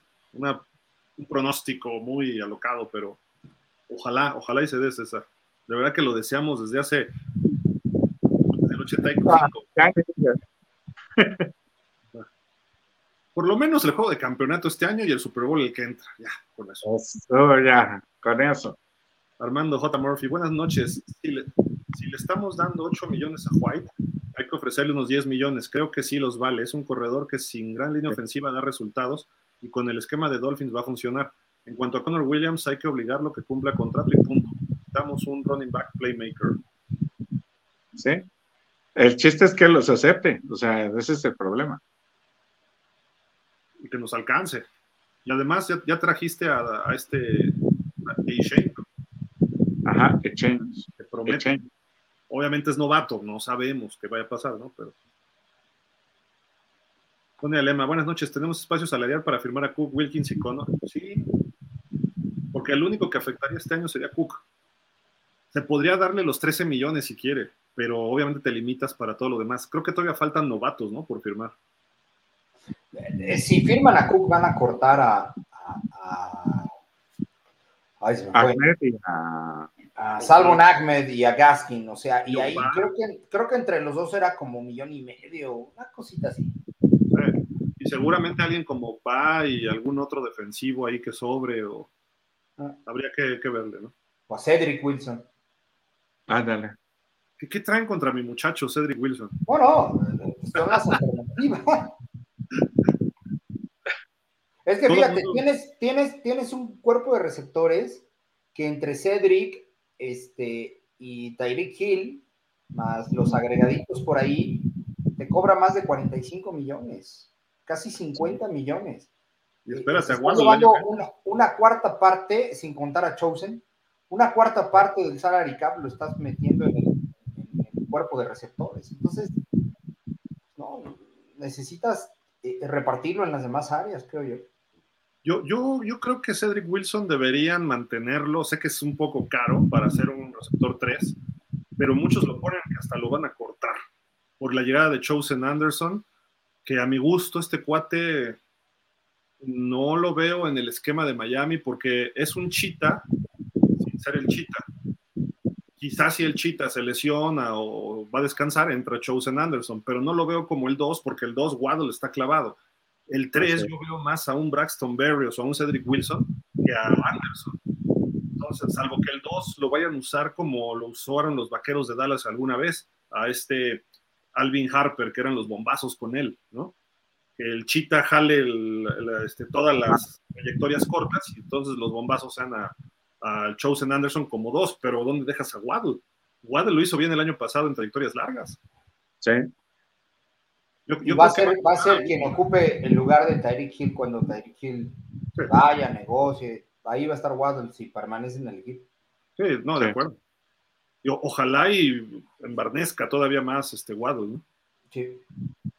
José Pablo Gómez, deberían buscar un centro y dos linieros ofensivos. No sé qué opinan ustedes. Sí, eso, eso hemos pedido desde que empezó la, el descanso y pues nomás nada. No sé qué ve eh, los coaches en, la línea ofensiva ahorita, pero no quieren moverle nada. estoy viendo aquí los linieros que todavía están disponibles. 31 años Taylor Luan, tackle izquierdo, que lo pudieras. Ese es bueno. Lesiones tiene, obvio, pero Gabe Jackson, otro guardia, 31 años, él era de Seattle. Eh, Jesse Davis, nuestro Jesse Davis, pero él era de Pittsburgh. Eric Fisher, no, bueno. Jawan James, otro que pasó por nuestro equipo. Jason Peters, de 41 años, pues ya casi si quieren juego yo. este, Dalton Reisner tiene que llegar a Miami. Es un guardia de 27 años de Denver. Lo que leí es que lo quieren, por ahí de un tweet, lo quieren como siete equipos. Yo de verdad deseo que sea Miami uno de los siete, porque este cuate sí tiene capacidades para... Se lesiona, estuvo 15 juegos el año pasado, estuve leyendo por ahí también, eh, bueno, viendo sus, este, números. Eh, no fue muy bueno en Pro Football Focus, sus rankings, sacó como 55, algo así, pero en protección de pase andaba arriba del 70, 72, algo así. Y tiene experiencia y seguramente Butch Barry, nuestro nuevo flamante coordinador de línea, bueno, coach de línea ofensiva, lo entrenó el año pasado.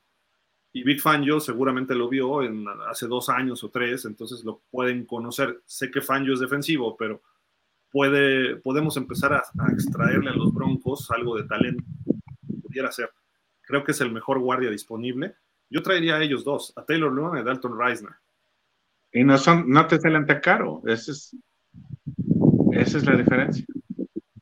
Y les dices, te doy cinco pesos y pues bueno, si te quedas, ya te, ofrezco otra cosa el año que entra, ¿no? Yo personalmente lo he dicho, me deshago de Terra y pongo a Taylor Lewan. es muy caro para el costo-beneficio del equipo, pero esperemos que este año ya esté los 17 juegos sin lesión, ¿no? Si este año no, no juega los 17 juegos, mira, va a ser la peor inversión que haya hecho Miami, ¿no? Y, no por talento, sino por cuestión de continuidad, salud. Rangel, pero qué tan prudente es invertir tus canicas en Cook sabiendo que durante la campaña puedes necesitar un coreback. No lo espero, pero el riesgo es elevado. Sí. Otro. Pero tenemos a Mike White, este Miguel. Qué manchado. ¿Qué más que? César Thomason dice, por un precio justo, bienvenido. Lo que, lo que él pretende, nada es. Claro. Yo creo que eso es, conociendo a Greer como es de negociante, yo creo que eso es a lo que se está esperando hoy. A que se desespere Cook y diga, bueno, ya van, vienen 8, 8 millones y ya me voy contigo. Probablemente. Miguel Ángel Méndez dice, buenas noches Dolphins, Cook sería una buena adición, pero no deben castigar el tope salarial y recordar que está pendiente Wilkins. Por, Wilkins yo sí trasladaría el tope salarial al año que entra, nada más por eso. Pero necesitamos todavía linieros, porque yo, yo tampoco quiero dejar todo para el año que entra. ¿Por qué? Porque Miami creo que este año pudiera con buenos linieros. Exacto. Exacto. Este año tiene tiene todavía muchos elementos para, para competir en grande, ¿no? es que el mal draft fue la clave. ¿eh? O sea, si ahí en el draft se hubiera traído dos linieros ofensivos, no tendría ahorita ninguna necesidad, entre comillas, ningún otro, y tranquilamente podría traerse a Cook. ¿Vas, ¿Vas, a ver cómo es el liniero ofensivo de Pittsburgh? Que se trajeron en el draft, no recuerdo su nombre ahorita, pero es impresionante el tipo de... Pero ese fue primera ronda. Pero es de Michigan, ¿no? No, no fue, todavía lo tenía disponible Miami. No, el que se llegó Cleveland, yo quería de Ohio State. Ah, sí, ya sé cuál. Ese era el bueno. Ese era el bueno. Y, dos veces lo tuvo Miami. Escogimos a un a Cam Smith y a, a Shane. A Shane. Y dices, oh, pues bueno, ojalá y funcionen estos dos jugadores, pero ese gordo hubiera caído en Miami bien porque hubiera empujado a los veteranos. Exacto. A lo mejor no es titular de inmediato, pero lo pones en condición física, este polo, y quién sabe qué, porque sí está muy, estaba muy pesado. Sí, pero lo adaptas a la NFL, lo bajas un poquito, lo haces más simétrico, más estético, y le trabajas movimiento de pies y manos, y lo puedes ser un buen Dice Mauro Alejandro Monroy, sus números son muy buenos, sería una gran adición, pero para la ofensiva de los delfines. Y de buen Dalvin Cook. Armando J. Murphy dice, Gil, ¿qué tacles buenos quedan que pudiéramos traer? Yo veo a Taylor Luan, déjame ver qué más hay por acá. Chris Hobart, ya 32 años. Este, Tackles derechos, Marcus Cannon 35, no, bueno. Mike Remmers, tackle derecho. Justin Murray 30 de Buffalo, pero es tackle en general. Ah, está difícil, ¿eh? La verdad creo que ya no haya muchos. Ah, déjame ver. No. nombres no hay. Entonces creo que lo de Isaiah Wynn y lo del otro cuate que tiene un apellido así como africano, creo que no es mala opción. Pero si vas a traer a alguien, tiene que ser Taylor Luan y el guardia Dalton Reisner. A lo mejor no son titulares. Reisner sí sería titular, creo yo, ¿no? Este, de, guardia izquierdo indiscutible. Aunque creo que va a pedir mucha lana también. Pero Taylor Luan le dices, mira, vente para acá. Vamos a ver qué pasa con Terron y mientras cúbreme el tackle derecho. Así es. con que juegues, de, aparte para Miami es más importante el tackle derecho. Claro. Jesús Delgado. Buenas noches, hermanos. Siempre los veo, mínimo en repetición. Gracias, Jesús. Saludos. Saludos y mis mejores vibras. Desde una perspectiva optimista, Aikenberry y Jackson darán ese salto de calidad esta temporada. Pues es a lo que le están apostando, ¿no? Es lo que hemos visto hasta ahorita. Sí. Jackson se ve físicamente mejor en el minicampo, o sea, llegó más fuerte, mejor delineado. Ahora hay que verlo cómo se transforma en situaciones de juego real, quizá pretemporada. Yo no dudaría que a lo mejor hasta lo terminen cortando en la pretemporada un Austin Jackson, ¿eh? Sí. Ya es último año, si lo cortas no te afecta tanto, o sea, en fin. Aikenberg, todavía hay que trabajar un poquito más. Iván J. Hernández, no se oye nada de línea ofensiva. Eh, como dice Gil, unos cuantos gordos que vengan. No se ha oído nada, ¿eh? O sea, concreto no. Ahorita el rumor, que desgraciadamente ahorita es así todo, rumores, chismes, y así pues no nos gusta manejarnos tampoco. Hay que ver las opciones, ¿no? Y yo digo, Taylor Luan, ¿cómo ayudaría a Miami? Así. Dalton Reisner, ¿cómo ayudaría? Así. Pero cuando dicen rumores, no podemos fundamentar una cosa en rumor, ¿no? Sí. Es como las leyendas urbanas. Entonces, este, como el petate del muerto. Como el petate del muerto, nada más te espanta y no, no pasa nada. Francisco Roland dice, considero que Cook tendría que estar entre 5 y 7 millones y no más. Imagínate, va a ser difícil que acepte algo así. ¿eh? Yo, sí, yo me fui a 8, imagínate. Pablo dice, Pablo Carcos, bueno, Carrillo dice, buenas noches Miguel Gil Polo, lo de Daniel Cook sería una buena incorporación más no una necesidad real. No ganamos nada si no hay gordos que abran huecos. Ahí está la verdadera necesidad. Gordos, gordos. ¿Me estás diciendo gordo a mí y a Miguel? Eh, sí, se me hace, se me hace. ¿Qué la onda, Pablo? Esa fue pedrada. Arrabal Jos nos dice, buenas noches a todo el panel, Gil, Miguel, Polo. Ya quedó libre Cook, pero no hay nada. se oye decir que Cook quiere un buen contrato. Ahora, ¿cómo ven la novela de Bills? Que ya se ve que hay problemas internamente. Comentamos hace ratito, ¿no? Sí. A mí me preocuparía lo que dijo Polo, que llegara a los Jets. O a los Bills. Y dijo Robert Sale, la semana pasada, creo que el viernes, dijo, si está disponible, que ya sabíamos que iba a estar disponible, vamos a hacer hasta lo imposible para que venga no sé si fue un gancho para que lo mordiera Miami o los Bills, o sea real.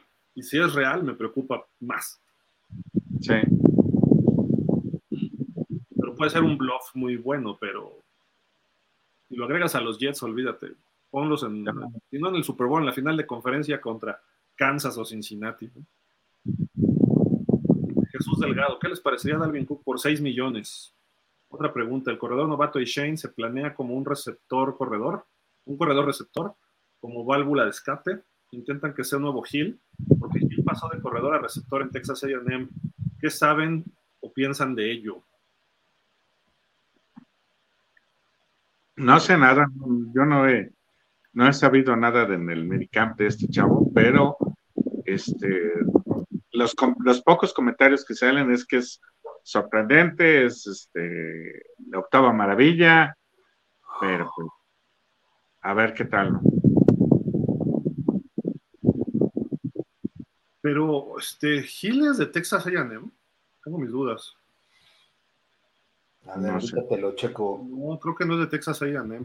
El que era de Texas Tech, que jugó con Mahomes, era este, el otro chaparrito que teníamos, que le decíamos hermanos de piedra. Este, el que se fue a Chicago, ¿no? Ajá, Jaquim Grant. Él era de Texas Tech, no Texas A&M. Este, creo que no es de Texas A&M, pero bueno, no importa. Si era corredor y se cambió a receptor, ese es el punto, ¿no? Y no sé si era corredor, según yo recuerdo, siempre fue receptor Tyreek desde el principio. Refugio García, los cinco jugadores, agentes libres no, bueno, este, no, no reclutados, ¿no? Que pueden hacer el roster y también el reemplazo de Connor Williams. Uno, Michael Tork, el pateador de despeje. Aubrey Miller, linebacker. Brandon Pili, tackle defensivo. Michelle Agudi, Agud, eh, linebacker, y Alama Uluave, centro. Este, refugio, si no fueron drafteados, muy difícilmente se quede uno. ¿eh? Podemos tener 20 o 30 y si se queda uno es garbanzo de oliva, como Kader Coho, ¿no? Pero no, no, no es factible y no, no hay que esperar nada de ellos. Quizá Aubrey Miller, se ha hablado bien de él, pero no sé. Si se queda alguno, qué bueno, pero Oklahoma State, estuvo en Tyreek Hill en Oklahoma State. Gracias, gracias, Polo. Mauro Alejandro Monroy, considero que el sueldo de los corredores también va con respecto al nivel de riesgo existente a las lesiones. Son más propensos que quizá otra posición del equipo, sí. Definitivamente. Y ahora duran menos, no sé por qué. Hay una estadística que marca que se lesionan más en, en campos sintéticos por la tracción que, implica los cambios de dirección y porque muchas veces se enganchan los pies cuando tienen que hacer los cortes. el pasto natural es más noble para los corredores, porque incluso el desempeño y el desenvolvimiento que, hace el pasto natural permite eh, un muelleo, como se le podría llamar, diferente cuando haces un, un, corte, ¿no? Entonces, este, incluso hasta tiene que ver si el equipo local en el que están tiene campo artificial o campo natural, eso influye, ¿no? Porque son más buenos de local, ¿no? Entonces, este, eh, eh, hay muchos factores, pero uno de ellos eh, es, es, el campo donde, el tipo de suelo en el que se, en el que se juega. Y, hay algo, Polo, que los que hemos jugado en ambos este, pastos, de repente tú estás en un pasto natural y si, se, si te patinas, levantas el pasto por peso, velocidad, fuerza que llevas. Sí te puedes atorar, pero es más difícil. Sí. En el pasto sintético, de repente te empieza a patinar, te frenas y la rodilla, ¡prum! aguas. Sí, sí eso, eso, eso en un sentido. También otro, eh, que no tiene tanto que ver con una lesión grave, pero el pasto sintético, para los que no tienen la oportunidad de conocerlo, eh, es sumamente duro y funciona como una lija. Eh, de hecho, en los lugares en donde, donde pintan el logo del equipo y las yardas, este, el, material con el que lo pintan es más duro. Entonces, en esa zona, eh, sí es como si fuera casi casi cemento. Es mucho más este, duro. Lo que sí es cierto es que desarrollan mucho más velocidad. El, el, pasto natural detiene un poquito más la tracción, pero el pasto sintético hace que la velocidad se desarrolle muchísimo. Basta ver a Tyreek Hill cómo corre en pasto sintético, cómo corre en, un pasto natural. Entonces, sí, refiriéndose a los corredores, influye mucho el campo en el que, el pasto en el que se juegue. Y, han igualado bastante el field turf, ¿no? Ya se parece mucho al pasto natural, pero todavía tiene. Lo que pasa es que está el cemento, luego ponen una especie de bajo alfombras, le ponen couch, no sé Sí, sí, y, cada vez está más cómodo, pero... Y es más flexible, ¿no? El natural te ofrece la ventaja que hay, que tiene la tierra y el lodo, eso que dijiste es muy cierto, te hundes, si lo levantas o te lesionas, lo hundes, y ese hundimiento que tienes, que no tienes en el, en el pasto artificial, da la posibilidad de que tu lesión, la probable lesión se acolchone más, Obviamente, si juegas en la ciudad deportiva, te lesionas peor porque hay y, lo digo por, porque yo jugaba ahí en los Tigres de Bengala. Eh. Hicimos una eh, resbalada, era resbalada pase desde la escopeta, no sé cómo llamarla, ¿no? Pero yo, tenía que salir a, recibir por el lado izquierdo, ¿no? Ah. Y pues, todo el mundo se movió con la carrera, yo se las dejo, y estaba solo, iba a notar, ¿no? Y de repente salgo y ¡pum! pisé entre donde se acababa el pasto y empezaba la tierra. Uh. Hice de tobillo, solito, sin que me oh. tocara. Sí, claro. Lo bueno es que me dieron el pase a otro lado, si no se hubiera visto más ridículo todavía. ¿no? Dice Armando J. Murphy, ¿qué ala cerrada de agente libre podríamos traer en caso de que no se dé lo de Cook? No, tampoco hay muy pocas. No, hay muchos. Este de Denver que nos trajimos, que está un poquito este, infravalorado, a mí me parece que es bueno. ¿Sauber? Sí. Tiene ahí unos buenos highlights. Ah, mira, sigue Cameron Braid, que era de Tampa. Ajá. Geoff Swain, que era de los Titans. El viejito Mercedes Luis, que 39 años. Te digo que ya puedo, jugar yo casi, ¿eh? Ethan Carter de Miami, Adam Shaheen, Ryan Griffin, Kyle Rudolph. Kyle Rudolph. No, yo creo que se ya no juega, ¿no? 33 años. Richard Rogers. No, no hay, no hay mucho, ¿eh? Tampoco. Quizá ah, ya, yo. Y aunque hubiera, eh, eh, eh, McDaniel no se lo trae. Sí. Bueno. Yo creo que ya... Sí, sí, bien, Se tenía ahí a, este, a uno de los mejores y lo dejó ir. Ya, ya, ya, ya. ¿Y con quién se fue? Te hubiera interrumpido mejor ahí. Ya que ibas a decir algo de Gesicki, de tu tocayo Gesicki. Jürgen Max dice, en el 22 Miami terminó en lugar 27 de la liga en yardas terrestres promedio por juego con 96. Uy, ni a las 100 llegamos. Mientras que Minnesota, ex equipo de Cook, terminó en el lugar 29 con un promedio de 95.7 yardas por juego. El número uno fue Chicago con 177.3 y el 32 Tampa con 75.6, solo como referencia. Exacto. O sea, quedamos mejor que Minnesota. Exacto. Entonces, más a mi favor, ¿para qué te lo traes? ¿Para qué gastas tanto en él? Mejor en gordos. No lo van a hacer, Miguel. Si ya no lo hicieron, no lo van a hacer. Exacto. Oh, de veras. qué cosa. Pap Carco dice, lo de Darwin Cook sería buena incorporación y para, no, para que no impactara en el salary cap, si cortaran a Gaskin Ahmed y otro y pudiera, pudieran firmar qué linieros buenos quedan disponibles en la agencia ah. libre. Ya dijimos varios, ¿no? Hace rato. Sí. No hay mucho, ¿eh? O sea, la verdad no hay. Así algo que, ay, este cuate es. No. Yo sí he seguido a Taylor Luan y creo que es un super tackle, pero lleva dos, tres años lesionándose y eso es un problema. Pop Carcos dice, Gil, algunas buenas noticias de tus hermosos muchachos. No hay Jackson. Hey. Se quedan a los cortan. ¿Y quién sería el coreback 2? ¿Skylar o White? ¿Cómo va Tua? ¿Se verá mejor esta temporada? Han hablado bien de No Ivy, ¿no? En general, pero pero volvemos a lo mismo, es minicamp. Sobre todo tú. Austin Jackson físicamente se ve mejor. Pero hasta ahí, no sabemos cómo se va a traducir esto en juego, ¿no? ¿Y qué más dice? Skylar o White.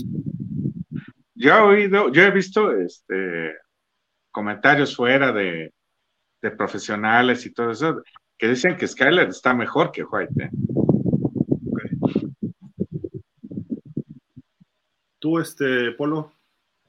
¿Quién creo que, que esté mejor de Skylar o White? Creo que Skylar. Una nota de la semana pasada en donde, porque siempre hacen como un resumen, ¿no? Dicen, eh, Tua pase de 50 yardas a, creo que hubo uno de Chosen. Y luego dicen, este, eh, Skylar Thompson, creo que le manejaron un pase de 60 yardas con Cedric Wilson. Entonces, sí, yo creo que Skylar eh, ya tiene experiencia en playoffs, ya tiene un año, eh, inclusive hasta lo veo un poquito más eh, físicamente más apto que White. White está muy delgado. me lo van a quebrar a las primeras de cambio. Pero es bueno pamboleando, ¿no? Lo vimos la semana pasada. Sí, sí, sí. Un baloncito. Y Tua, pues esperemos que tiene, o sea, por lógica, Tua va a mejorar. La lógica indica, Tua ha ido mejorando año por año, sí, no ha sido suficiente y su problema es en gran medida algunas áreas y las lesiones. Esos son los problemas de Tua. Refugio García, Dolphins corriendo en el 2022. Eh, acarreos por juego, apenas 23. Eh, fuimos el 31. Eh, yardas por juego, 99 puntos, el 25. touchdowns por carrera, el 22. Pésimos números. Pero tuvimos al mejor receptor, ¿no? En Tyreek, ¿no? En yardas. Y Waddle estuvo en el top 5, top 6, ¿no? Creo que no, en ese sentido, en producción de números, no estuvimos mal. Y creo que pudo haber sido mejor si Tua no se hubiera lesionado, obviamente. Porque cuando se lesiona Tua, Tyreek Hill parecía que desapareció. Waddle ahí también hasta tuvo dos, tres juegos eh, contra Minnesota que estaba jugando bien y luego viene el fumble, ¿no? Que nos cuesta el partido. Pero sin Tua no, no funcionaba. Sí. Armando J. Murphy, si no vamos al Super Bowl este año, ya no fuimos los que siguen. Eh, hay que invertirle en estos años, sea quien sea, pero hay que gastar esos 13 millones por dinero los próximos dos años, van a ser complicados. Exactamente, eso lo decíamos hace ratito. Ese dinero se tiene que gastar sí o sí, porque el momento es ahora. Es ahorita, o sea, no puedes esperar a mientras que o a ver si, no, es ahora. ¿No? Sí, definitivamente. está, Rafa Jaramillo dice, buenas noches familia fans, Polo, Miguel y Gil, igual, Rafa. César Thomason, se dice que Dix no quiere jugar con Allen. Sí. Digo, no, no, le deseamos el mal a nadie. Y sinceramente a mí no me preocupa si Dix juega o no con los Bills. Por mí que juegue.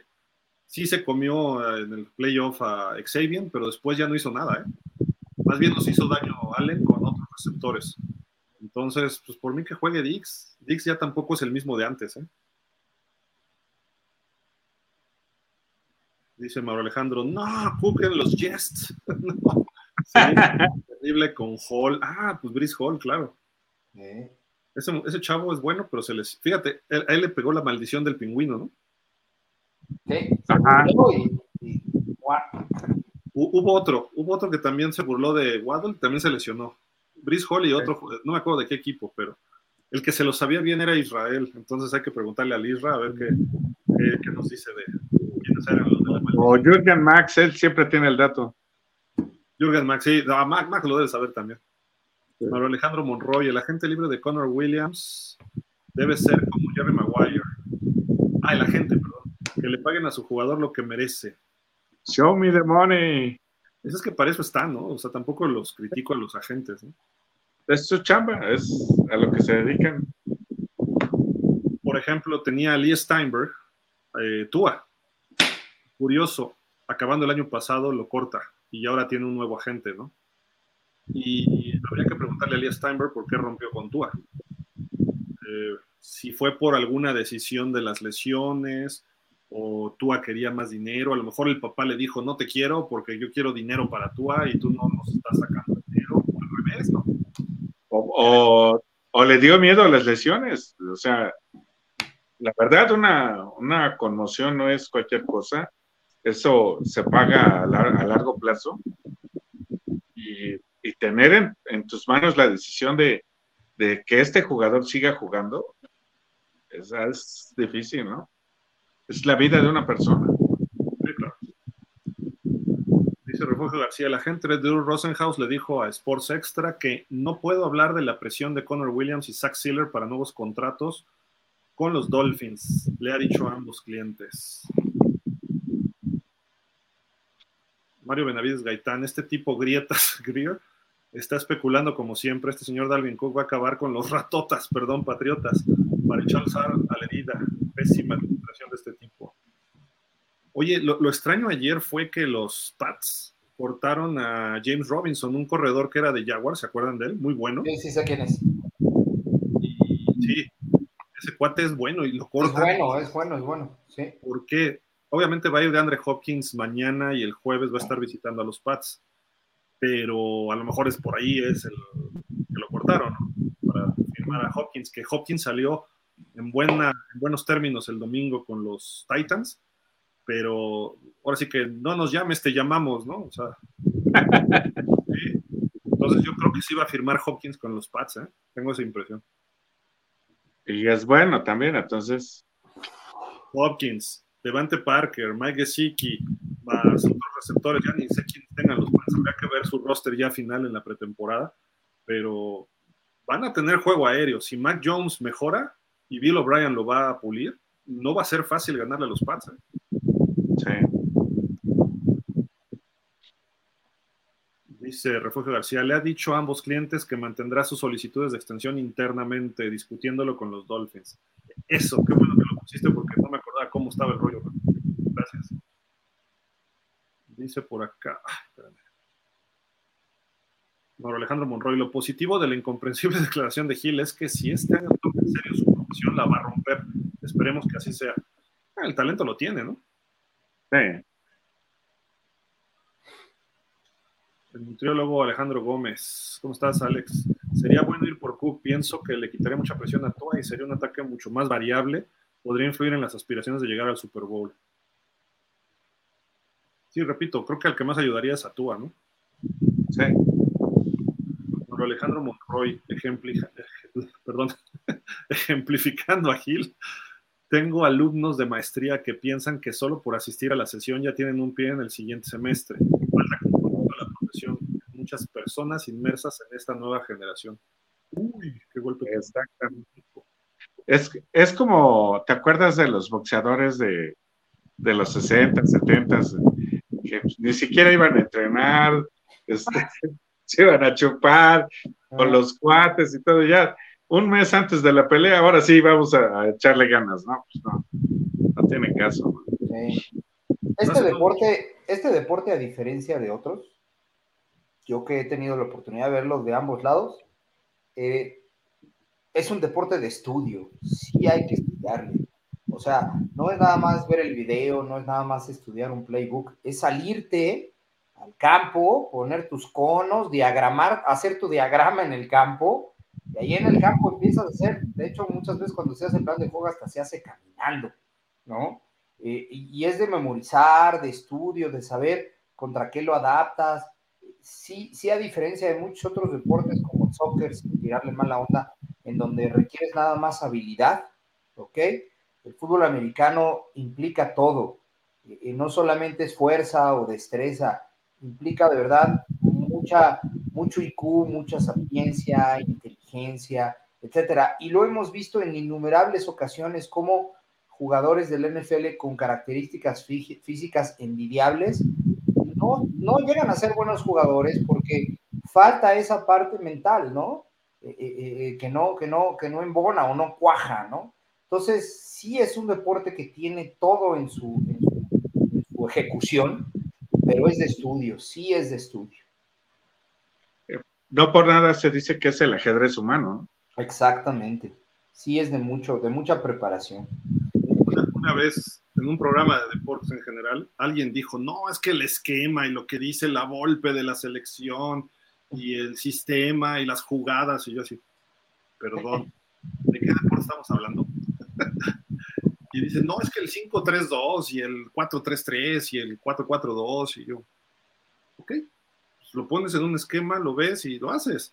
¿Y de, ¿Y de qué se trata? De encontrar espacios para que tú pongas el pase donde no hay nadie y que tú que vas a recibir te coloques en la posición ideal para recibir el pase. Y que cuando estás para rematar te busques quitar la marca. Eso es lo más sencillo del mundo. Eso lo aprendes en el fútbol americano, el espacio, todo lo que es el espacio. Si eres tackle, si eres linebacker, sabes quién está atrás de ti, sabes quién viene. Muchas veces sabes hasta cuando te viene el crack block, sin verlo, ya sabes. la ubicación de tiempo y espacio en el fútbol americano es por encima de todos los demás y luego échale todo lo que tienes que pensar cada jugada. Entonces, cuando dicen, este, no, que el fútbol, les, les dije, un día vamos a echar un tochito, pero un tochito con planeación, ¿no? No nada más de corre para allá y te das, no, o sea, sacamos unas jugadas y las aplicamos en el juego. Y luego echamos una cáscara de soccer y a ver cómo nos va. Claro. Y tan tan, asunto arreglado. Yo cuando jugaba soccer era el goleador del equipo. y, yo le pegaba, yo era un saque derecho, con la izquierda no le pegaba. Y sí brincaba y remataba de cabeza más o menos, ¿no? Pero tampoco era wow, ¿no? y los otros cuates que llevaban entrenando desde chavitos y todo, y driblaban, y ¿para qué corres tanto si puedes? El balón viaja más rápido que tú, ¿no? Pónselo al otro y el otro está descubierto, pero ahí iba, se quitaba uno y casi casi veía dónde estaba el otro, iba hacia él y luego le hacía un drible. Oye, pero vete a los espacios, no vayas a donde está la gente. digo, no sé. Mira, el, ROM, el ROM Pass Option, por ejemplo, que es el RPO, para la gente que no sabe cuando mencionamos que es RPO, es ROM Pass Option, es el ejemplo más claro de cómo una jugada puede cambiar en dos segundos de respecto a cómo se mandó y respecto a cómo se ejecutó, ¿ok? Porque ahí este, el coreback sabe si la deja o no y tiene que leer si el linebacker se va o no, etcétera, etcétera, etcétera. Entonces, esa jugada es de las más complejas porque hay un RPO que se desarrolla adentro y hay un RPO que se desarrolla afuera. Entonces, este, eh, eh, tú puedes mandar una jugada, pero ya todavía ejecutarla en el desarrollo de la misma es todavía más complejo. Por eso es hermoso este deporte. Eh, ¿Te acuerdas de la Wishbone? De la Wishbone. Con la famosa optativa de, eran los Sooners de Oklahoma, ¿no? De otras épocas. Sí. ¿Quién era? ¿Bob Wilkinson era el coach? No me acuerdo. Y era triple option, era una optativa triple, triple opción, estaba complejísima. y, todavía cuando yo jugaba a mis 30 años, una cosa así, había coaches que en México la aplicaban. Sí, en zona de gol. Haz la opción y yo, a mí ponme en escopeta a lanzar pases, ¿no? No, no, no, ¿cómo? Y yo siempre hacía mala lectura, porque la primera era dársela al fullback, Ajá. La segunda, tú corrías por fuera del tackle o del ala cerrada. Y leías con el ala defensiva. Ajá, leías ahí o el linebacker externo, ¿no? Y o la otra era que pichabas al half. Sí. Entonces, de repente te encuentras al linebacker aquí y dices, ¿qué hago? Ah, pues allá está el otro, pero también ya luego se coló un corner. Era, era difícil, pero ya cuando la dominabas, puta. Sí, sí, es imparable. Es eh. imparable. Miguel Ángel Méndez dice, Gil, ya toro pasado, como se dice. ¿Crees que Hill no sabía el playbook? Creo que es para intimidar, si se puede usar el término. Imagina sin saber, es temporada baja, hay que dar de qué hablar. Ok, pues puede ser. ¿eh? Pero siempre, siempre ha dado declaraciones este, así o sea, escandalosas. Pero, pero puede ser, ¿eh? Alguna técnica de distracción. Les hice 1700 yardas y eso que no me sabía el playbook. Ándale. Agárrense. Y ya me lo aprendí. Fíjate que no lo había visto desde ese punto, Miguel Ángel. Está interesante. Refugio García dice: Pudiera llegar a Miami Dalton Reisner de Pro Football Focus 15 juegos, 967 eh, jugadas, 61.1. Ah, yo dije 50 y tantos, pero su, calificación fue 61. Eh, bloqueo de pase 72, pero por tierra 53.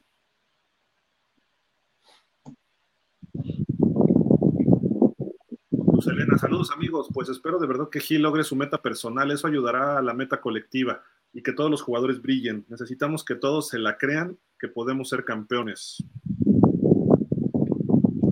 Por ahí se empieza. Pero sabes qué, si llega a las 2.000 yardas, no necesariamente los demás van a brillar. ¿eh? Es una cifra extremadamente brutal, aunque sea juego aéreo porque tienes tres, cuatro receptores, significa que Jalen Waddle apenas llegará alrededor de las mil, significa que los otros receptores no hicieron nada, significa que casi no corriste el balón. Cuando los receptores han tenido 1900 y pico de yardas, Calvin Johnson, eh, Jerry Rice, fueron temporadones donde sus corredores no hicieron, no hicieron mucho. Entonces no es un sistema balanceado. Creo yo que ojalá y no llegue a las 1500, que Waddle esté en 1300 y que tengamos de 800 a Cedric Wilson o en su canma o a este a, Chosen, que cae muy bien, o a Berrios, ¿no? Alguno de ellos y que tengamos corredores que entre los, todos los corredores rebasemos las 1200, 1300 yardas. Eso habla de una ofensiva balanceada que tú manejaría y que significa que tenemos unas 5.500 yardas totales en la temporada y por lo tanto vamos a tener bastantes puntos, arriba de 380, 400 puntos, y eso es positivo. Y con lo que va a aplicar Big Fangio en la defensiva, es un objetivo real que se puede lograr. Pero si tenemos 2.000 yardas a, a Tyreek, va a ser el único que va a brillar. Estás hablando de 130 yardas promedio por juego. Sí. Solo que logre dos recepciones y se escape dos veces. Solamente así. Exacto. O, que tuvo partidos de 200 o casi de 200 yardas, dos o tres juegos. Eso puede ser. ¿Eh?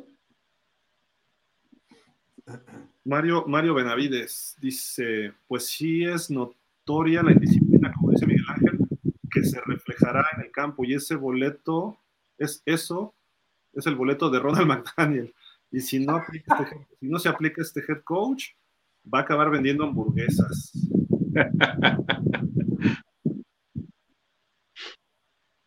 Es que sí, este, digo, cuando llega un jugador nuevo y en su conferencia de prensa dice que es weird, hay, problemas de, a lo mejor es de apreciación nada más, ¿no? Pero espero que no se traduzca en situaciones de disciplina en el juego, ¿no? Miguel Ángel Méndez, Polo totalmente de acuerdo con lo del profesional. Connor Williams, actitud no profesional. Gil está presente y ha mostrado ser profesional. ¿O qué problema ha tenido? ¿No? No.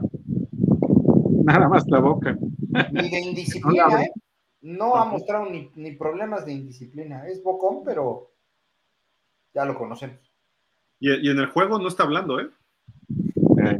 Salvo Muestra, ¿eh? sí te calla la boca con hechos. Sí. Sí. Eso sí. Era como todo el mundo hablaba de Richard Sherman, que bla, bla, bla, pero el cuate respondía en el campo. Pero Alejandro Monroy dice, en términos de coaching, las habilidades directivas no solo son aprendidas a nivel técnico, sino que también estas son aprendidas bajo la, la experiencia y la naturaleza de las personas. No por ser Tom Brady, eso significaría que es mejor que Belichick. Así es.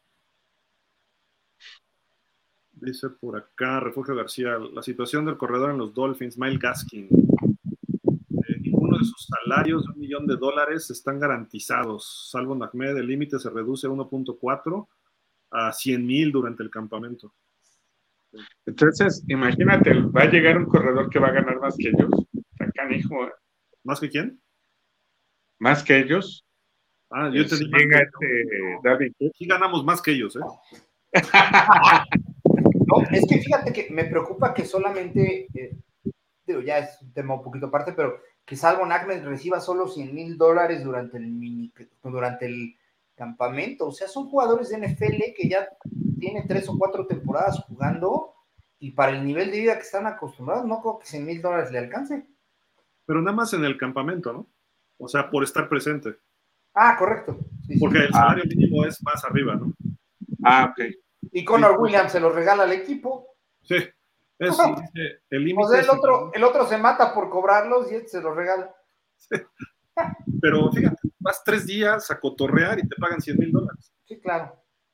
Está padre. Y, si eres un, trabajo así.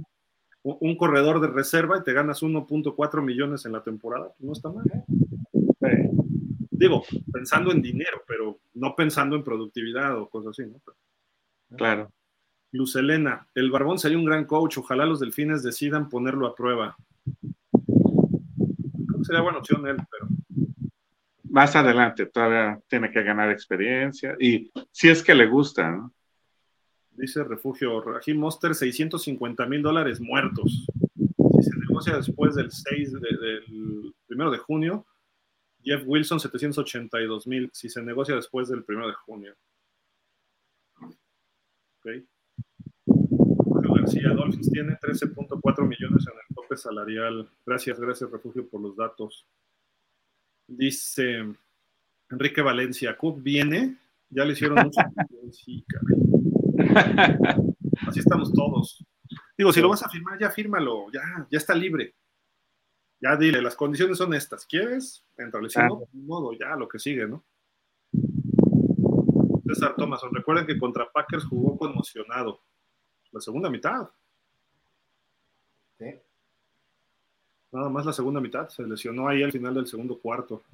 El Ángel Méndez Palacios, no había visto cosas de Sean Elliott, le vi varias tacleadas a campo abierto y una de ellas a Henry, impresionante.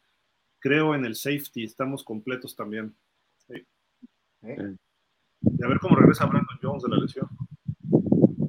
Me gusta mucho cómo juega Brandon Jones a mí.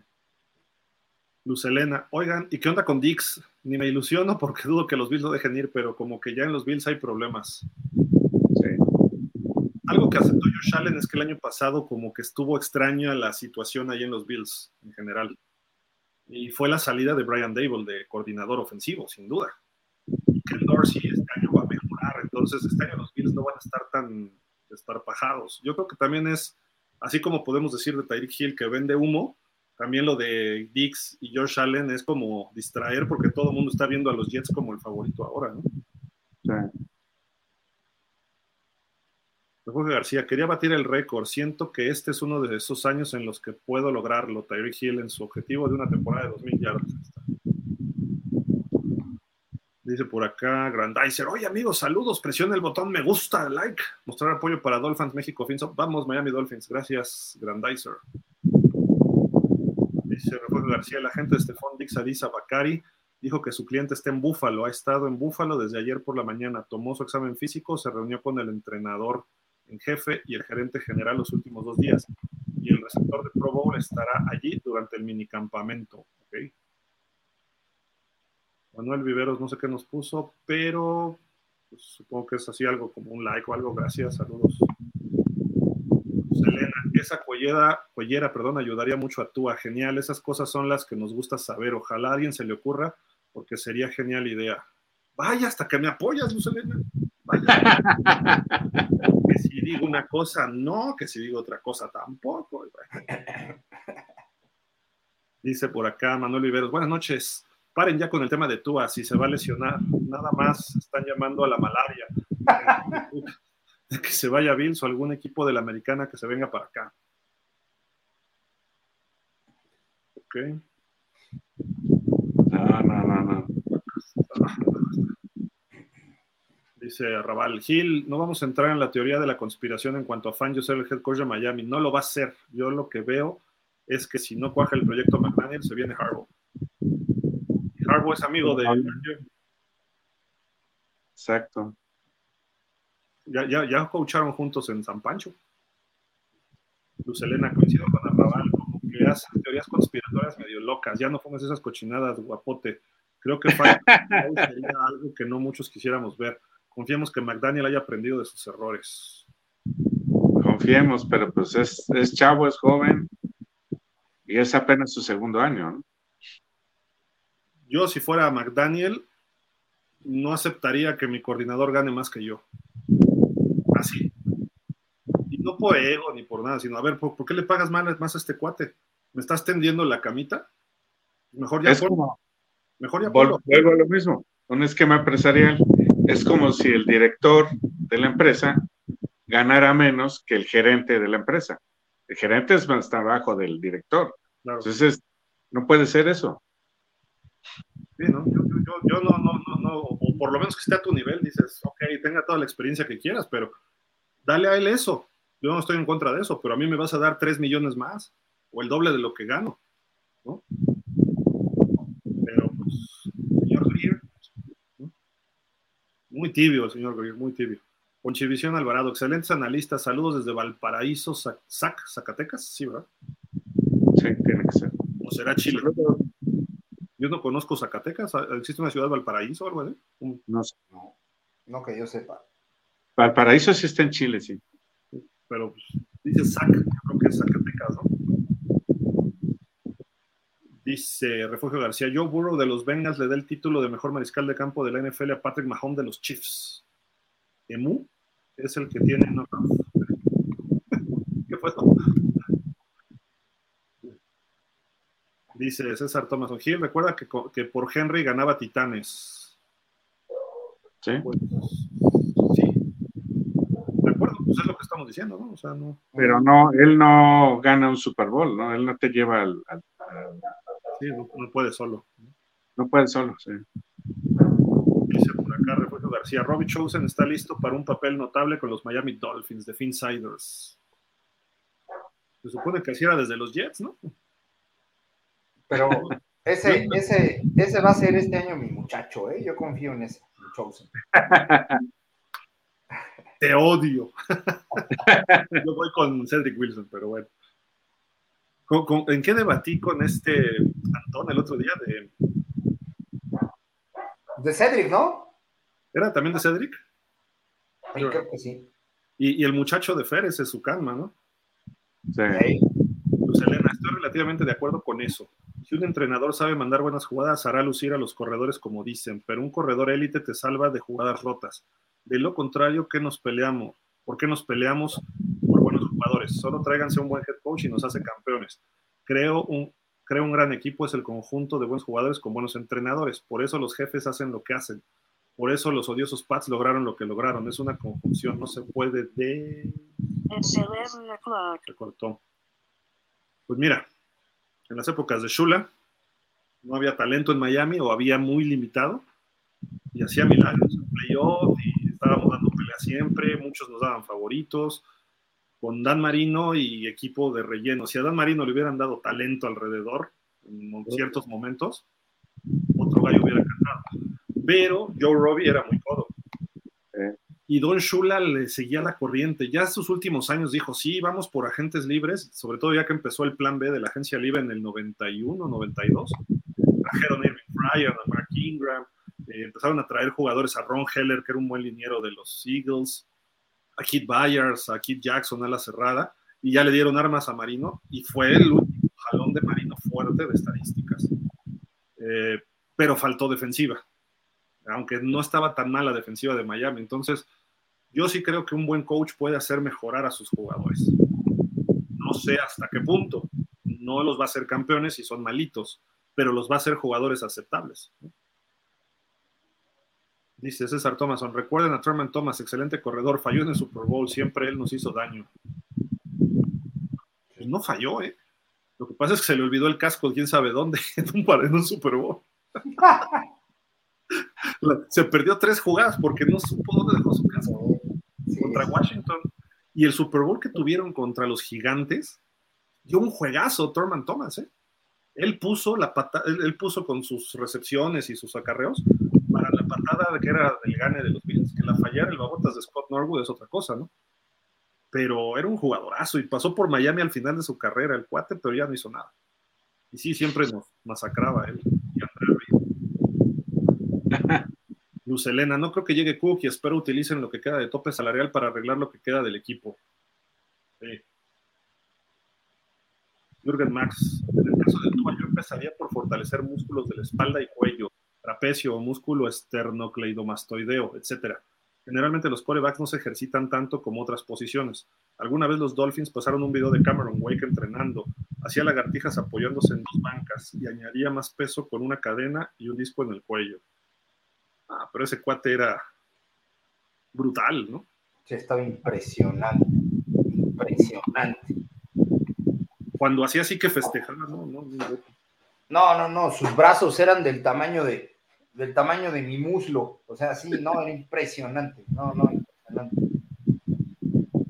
Jorge Cortés, buenas noches a todos. Sobre el asunto de Cook, yo diría que se llegó a un punto de riesgo en el sentido de que casi todos los que han pedido lana, cuando se las dan ya valió. Ejemplo, Elliot.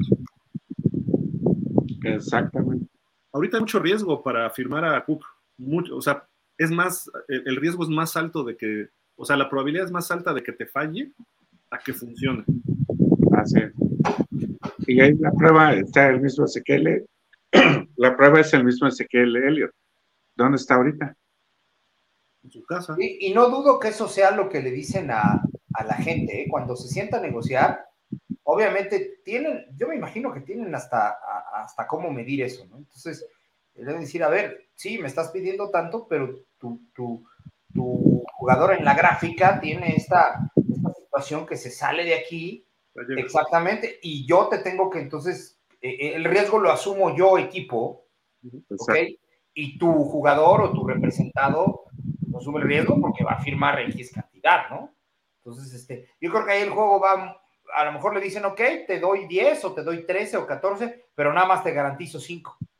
Sí. A lo mejor por ahí va la cosa. Sí, y, mucho incentivo, ¿no? Ah, perdón, me brinqué, me brinqué. Ah. Elena. Apoyo a César. Este año llegamos al Super Bowl y no solo eso, apuesto lo que sea que somos campeones. Fins up. otra ronda de tacos. Otra ronda de tacos. Ahí está. Ojalá, ojalá. Jorge Cortés, mi pregunta sería, ¿Conor Williams se merece una reestructura de contrato y con esa actitud?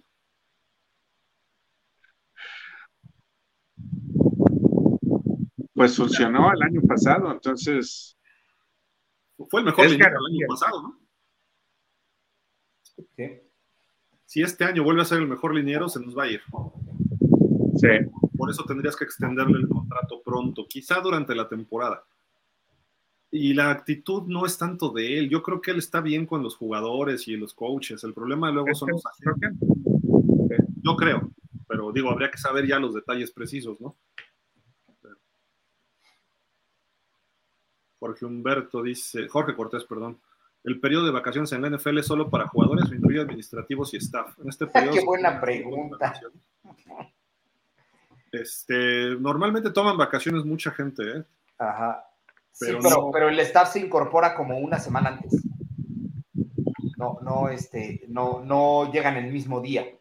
El staff se incorpora como una semana antes y empieza ya a planear los entrenamientos y, administrativos, ahorita es cuando vete de vacaciones, porque ya después, salvo algunos, ¿no? Depende también, los de prensa ahorita es cuando se van de vacaciones, por lo menos los titulares y se queda alguien de guardia, ¿no?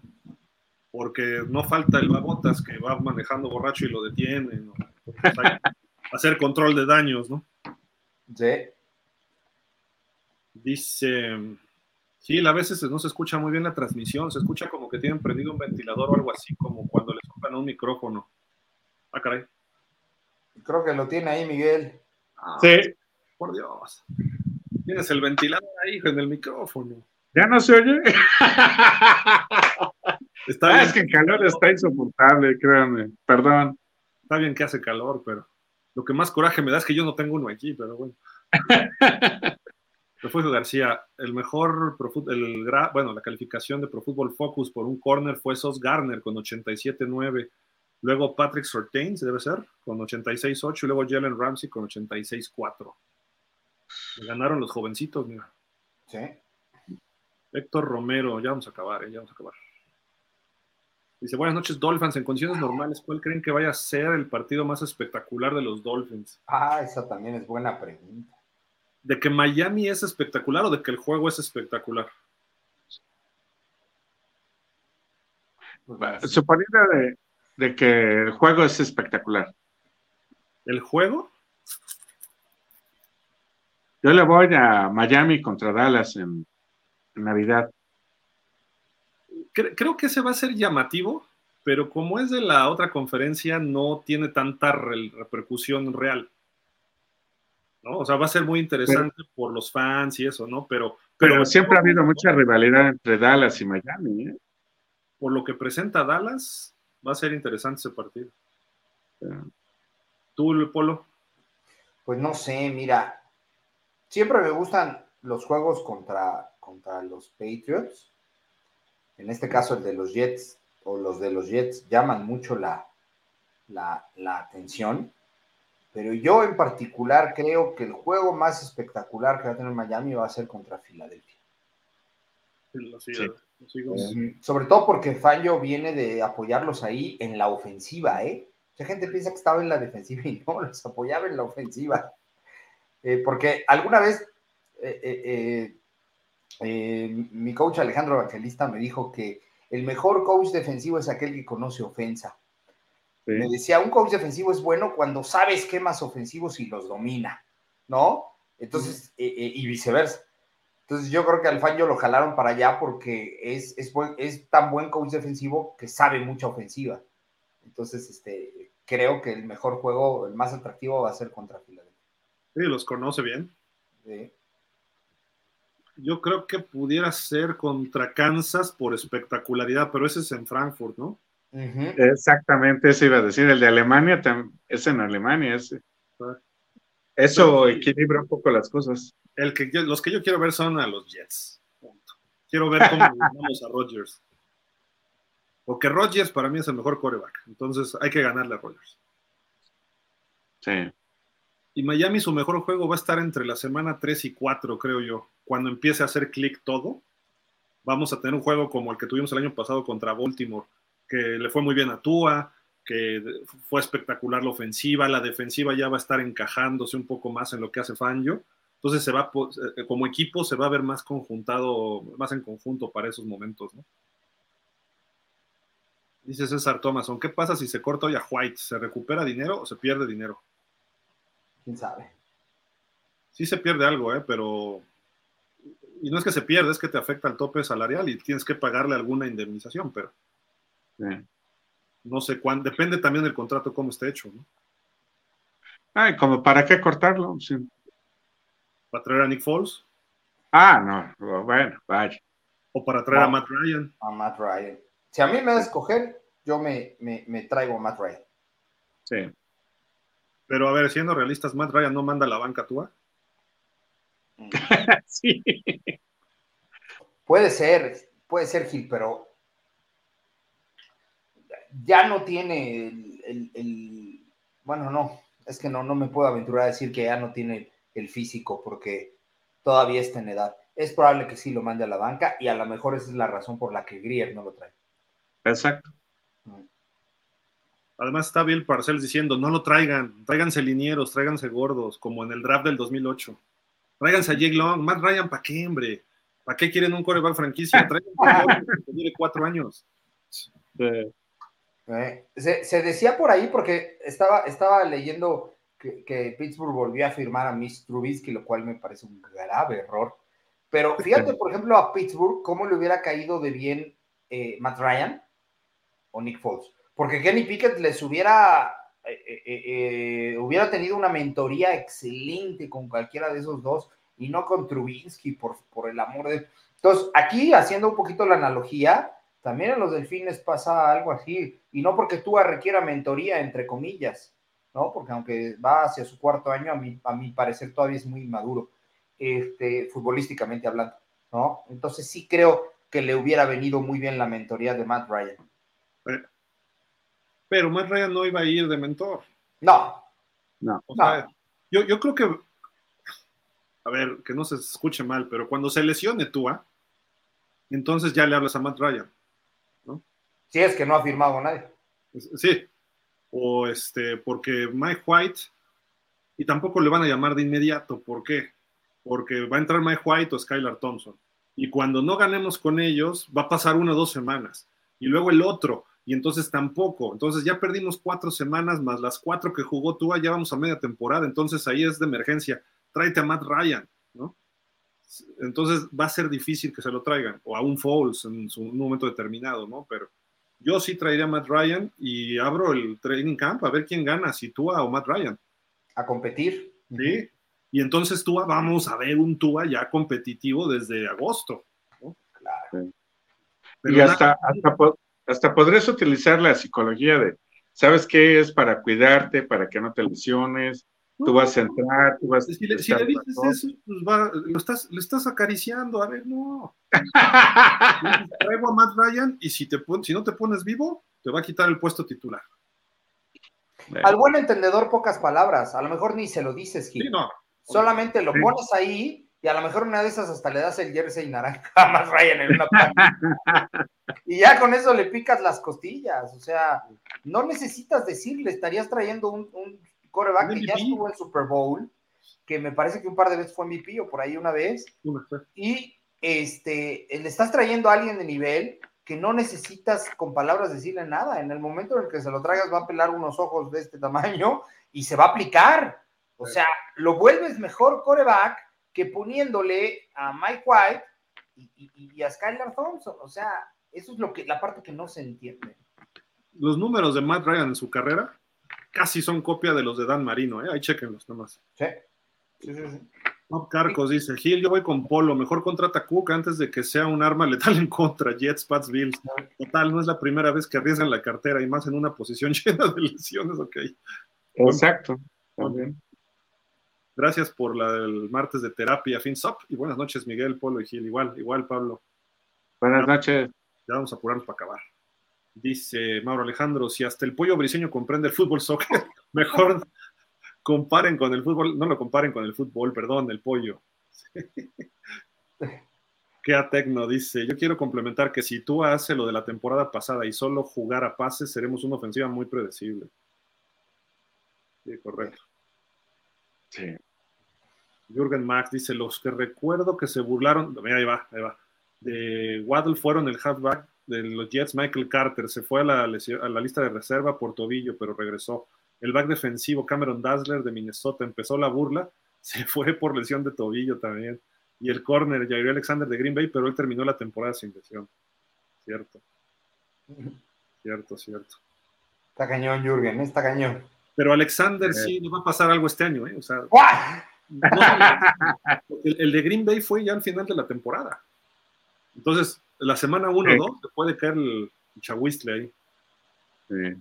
Miguel Darío Pérez. Bueno, señores, yo creo también que el señor, que si McDaniel logra una muy buena temporada, llegar a disputar por lo menos la final de conferencias, iba a pedir dinero arriba de Fangio. Ojalá. No, por supuesto, tendría el derecho de hacerlo, ¿no? David Ruiz, buenas noches, Dolphins. Buenas noches, David. Llegaste ya que nos vamos. Miguel, Ángel Méndez, creo que todavía se puede hacer trades. Connor Williams, no, Cedric Wilson y Ogba sería para crear espacio para Cook y otros dos gordos. Puede ser, pero no me quito. Matemáticamente eh, suena, suena este, viable. Ogba, si no mal recuerdo, su contrato rondaba los 11 millones de impacto este año, o 12 por ahí, y el de Wilson andaba también por ahí. ¿eh? Eh, eh, hacer trade pues sí, podría ser que, otro equipo, siempre los contratos hacen que el otro equipo pague una parte y donde el equipo del que viene pague otra. Entonces, pues a lo mejor no se libran ni los 11 de uno ni los 11 del otro, pero por lo menos la mitad. Estarías perdiendo profundidad en receptores y en, línea defensiva. Ahí está tu muchacho, el Chosen, el elegido. ¿Sí o no? ¿Eh? Sí, sí. Y a su cama, o sea, perdiendo profundidad por eso, profundidad, no, no serían titulares, ¿no? No está descabellado, pero no sé si valga tanto la pena. algún receptor sobra, ¿eh? Sí. Y un receptor no va a ser el roster. Sí. Alguno no va a ser el roster. Berrios, Chosen, Sukanma o este mi muchacho Cedric Wilson. Son, los equipos tienen por lo regular siete, a veces ocho. Pero se, quedan con, con siete, ¿no? Hay que, Berrios va a ser el, roster, ¿ok? Este, Wadley Hill ni se diga. Eh, eh, Wilson en la probabilidad de, lo que gana tendría que hacerlo. Y pues Chosen y Esukama se, disputa, se disputarían en el último lugar. Pero justamente el salario de Wilson pudiera ser el factor porque lo voten, ¿eh? Sí. Salvo que se ponga a renegociar algo, ¿no? Dice Miguel Ángel Méndez, creo que todavía se puede hacer. Ay, otra vez. Sí, sí, Perdón, perdón. Dice Enrique Valencia, Marino con este equipo y Cook, bestial, como para una dinastía de 5 o 7 temporadas. Exactamente. Estuvo muchos años, dos, tres años cerca de llegar Barry Sanders a Miami, pero los Leones no lo soltaron. Dice Lucelena, precisamente me das la razón, Gil Shula, que a mi gusto siempre será el mejor entrenador, no pudo hacernos campeones con Marino. ¡Con Marino! Un head coach puede hacer lucir jugadores, sí, pero quiero campeonatos, por eso se requiere el balance. Si Joe Robbie hubiera soltado dinero, tendríamos más campeonatos. Balance, head coach y jugadores. Sí, correcto. Pero a final de cuentas, o sea, es lo que dije, un coach bueno, te puede, o sea, la clave de los Pats, tenías un buen coach y tenías un jugador que alrededor de él hacías todo, como Tom Brady. Y Tom Brady lo entendió y lo supo manejar. En Miami no tenemos ese jugador hoy en día. No es Jalen Ramsey, no es Tua, no es Tyreek Hill. Necesitas un coreback que reparta. Y necesitas un linebacker como fue en su momento eh, Luke Kuechly con los Panthers o como fue Brian Urlacher con Chicago. Y no incluyo a Zach Thomas porque Zach Thomas era de perfil bajo. Me refiero a un líder de verdad estadístico y físico en el campo de juego. Y no lo tenemos. Hoy no tenemos un líder así. Eh, ninguno. El Chita con sus declaraciones, pues, eh, este, en la defensiva, Jalen Ramsey también es medio alocado, pero necesitas alguien que los jale y que les diga esto es así. Y no lo tenemos. Wilkins también es medio alocado, pero necesitas un linebacker como era Ray Lewis, como era en su momento Offerdal, o este, no sé, habría que pensar a alguien más así, y sobre todo tiene que ser un linebacker. Y Baker, mi muchacho, no lo ha dado el ancho ahí. Y tú a nuestro muchacho de muchos o nuestro no muchacho de otros, tampoco lo ha dado en ese liderazgo. Y entonces dices, necesitamos un coreback y un defensivo que sea el top y ya ellos pueden delegar lo que diga el coach. Necesitamos un coach con capacidades de liderazgo y no lo, hoy McDaniel no lo ha demostrado. Hay que darle el beneficio de la duda, sí, pero McDaniel ya hemos dicho todas sus cuestiones, ¿no? Entonces creo que le falta. Vamos a ver si este año da el brinco él también como coach. Dice Miguel Ángel Méndez, estoy con Polo contra Filadelfia. Dice por acá, ah, perdón. Dice Edgar Chávez, buenas noches, señores. ¿Qué pasó con nuestro amigo Antonio de Cañada? De Canadá. De ah, Canadá. Hace tiempo que no lo veo. Ha tenido unos asuntos personales. Le mandamos un abrazo a él y a su esposa, pero ya me, me escribió hoy que se va a ver la próxima semana ya con acá con nosotros. Creo que este, eh, pues un abrazo a él y a su familia, ¿no? Falleció su suegra. Eh, pero bueno, entonces este, ha estado un poco ocupado, digamos, ¿no? Entonces, pues, un abrazo al buen Tony. Nos vemos por acá la próxima. Y la última, Alex López dice: Hola, Phillips es el hombre que dices, Gil. Puede ser, Jalen Phillips, sí, correcto. Pero está, está, en un proceso, ¿no? Todavía está muy joven. Creo que puede ser. Va hacia su tercer año, ¿no? Va hacia su tercer año. este, este año el que sí la puede romper es él, ¿eh? Sí. Sí, sí, sí, sí, sí, por, sobre todo porque incluso ha habido por ahí eh, eh, fotos que han subido él en, las diferentes páginas de los delfines y el desarrollo físico es impactante. ¿eh? Sí, hasta me, dan ganas de enviarle besos. Sí, no, no, está.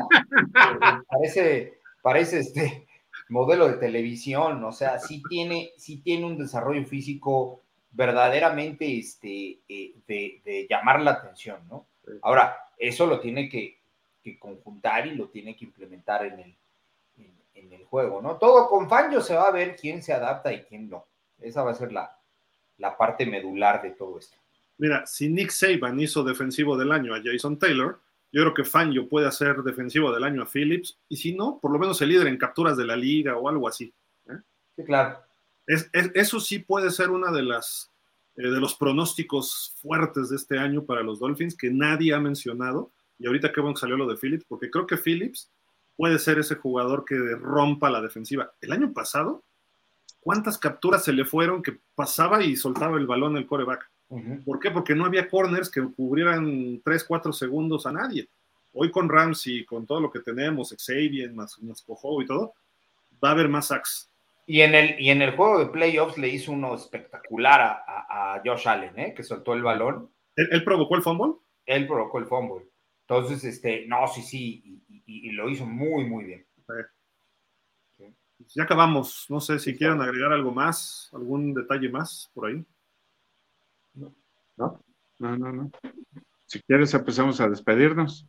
Va, pues Miguel, muchísimas gracias. Pon tu ventilador, por favor. Perdón, no lo vuelvo a dejar prendido.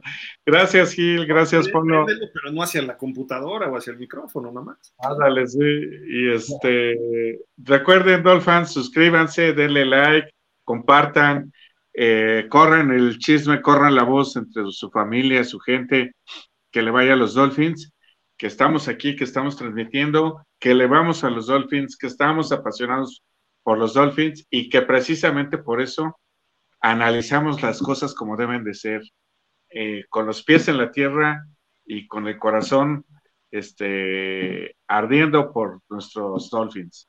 ¿Sale? Muchas gracias, buenas noches. Yo le voy a los Jets, disculpa.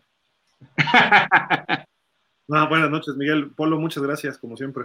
Buenas noches, Gil. Buenas noches, Miguel. Buenas noches a todos los Dolphins. Pues como siempre, ¿no? Programa divertido, eh, eh, con mucha dinámica interesante, cada vez salen más, más cosas de, fútbol, ¿no? Que, es lo importante eh, de este tipo de, programas, ¿no? Que el contenido no solamente hable de cuestiones relativas hacia lo que los jugadores hicieron o dijeron o, algo por el estilo, ¿no? Sino no hay que olvidar siempre, siempre, siempre que, aquí hablamos de fútbol, ¿no? Sé que la temporada todavía no, está, pero en su momento los juegos nos darán toda la materia prima para poder desmenuzarla de pies a cabeza, pero siempre, siempre, siempre con fundamentos de fútbol. Y eso, con todo el respeto que me merecen algunos otros programas que pudiera ver, no es tan fácil de encontrar. El fútbol es lo que nos une a todos, pero hay que saberlo y hay que conocerlo y hay que haberlo eh, vivido de alguna u otra manera. Sí, de acuerdo, de acuerdo, totalmente. Hay que, hay que, nosotros lo que hacemos siempre, tanto en Dolphins como en Pausa, es buscar el análisis. Porque una cosa es hacer el chisme de que, ay, Tyreek Hill dijo, bla, bla, bla, pero tratamos de analizar sus palabras. Y, y, el punto que yo no había visto, que nos mencionaron, por ejemplo, es, ¿qué tal si es un bluff para distraer para la temporada? Y ese es un buen punto de análisis. El análisis puede estar equivocado. A lo mejor lo que yo veo no es lo que ven en análisis otras personas. Y tratamos de que fluya la información y las opiniones. Una opinión puede ser cualquiera. Yo opino que hace calor o que hace frío, si lo quiero decir o no, pero si ya digo, híjole, estoy sudando, ah, hago un análisis, hace más calor, estoy sudando, ¿no? O sea, eso ya lleva un método de trabajo y es lo que tratamos de hacer. ¿no? Es, estos programas no llegamos, nos sentamos a platicar, ¿eh? traemos un rato de, oye, ¿qué tema tocamos? ¿Cómo viste esto? Y estamos ahí en WhatsApp, oye, sí me gustó, no me gustó, y a veces hasta nos peleamos entre nosotros. Ustedes, no están para saberlo, ni yo para contárselos, pero no, es que eso no, estás mal, Gil, eso no es lo que estás viendo. Ah, ok, de acuerdo, y siempre con fundamento. Puede estar inconcluso, puede ser corto, puede ser muy completo, les puede gustar o no, no importa, pero nosotros les ofrecemos lo mejor que podemos y Miguel lo hace, Polo lo hace, Tony lo hace, Fer lo hace, eh, pues como en todo, ¿no? Hay gente que sí puede hacerlo y hay gente que no puede hacerlo y pues estamos los que podemos y lo vamos y siempre entre nosotros nos estamos dando esa, eh, ¿cómo se dice? Pues... Retroalimentación. Equipo, es como un equipo motivándonos unos a otros, a ver, búscale por acá, búscale por allá, ¿no? Y a veces, personalmente, yo a veces no sé ni por dónde va la nota y con lo que sale me dicen por dónde va. Entonces, eso es lo que les garantizamos al aire, que va a salir el análisis, a veces las verdades duelen, y pues sí, somos fans, sí, y queremos que Miami sea campeón, y por eso nos duelen más las verdades que vemos. No es que estemos en contra de Tua, ni estemos en contra de Miami, ni que somos Tua haters, ni que somos Tua lovers, ni aplaudimos, ni abuchamos, simple y sencillamente lo que vemos. Y cuando anote Miami, sí vamos a aplaudir y vamos a juntarnos en Buffalo Wild Wings o en donde sea este año. Y, este, y eso es lo que estamos buscando aquí en este grupo y que también ustedes nos ayuden con su información o con lo que ustedes vean. Así como Luz Elena, que hoy sí estuvo de acuerdo conmigo. Otros días dicen, no, Gil, esto, esto, esto. Y ahí estamos deseando ella y yo, pero ahí estamos sobre eso y buscando más y más información sobre el tema. Entonces, eso, eso es lo importante, porque del debate, o del, no, digamos debate, porque debate suena pleito, vamos a decir, de la lluvia de ideas, surge un mejor conocimiento. Esa es la idea. Entonces, pues, muchísimas gracias a todos. Como siempre, buenas noches. El jueves no se pierdan a los demás del equipo.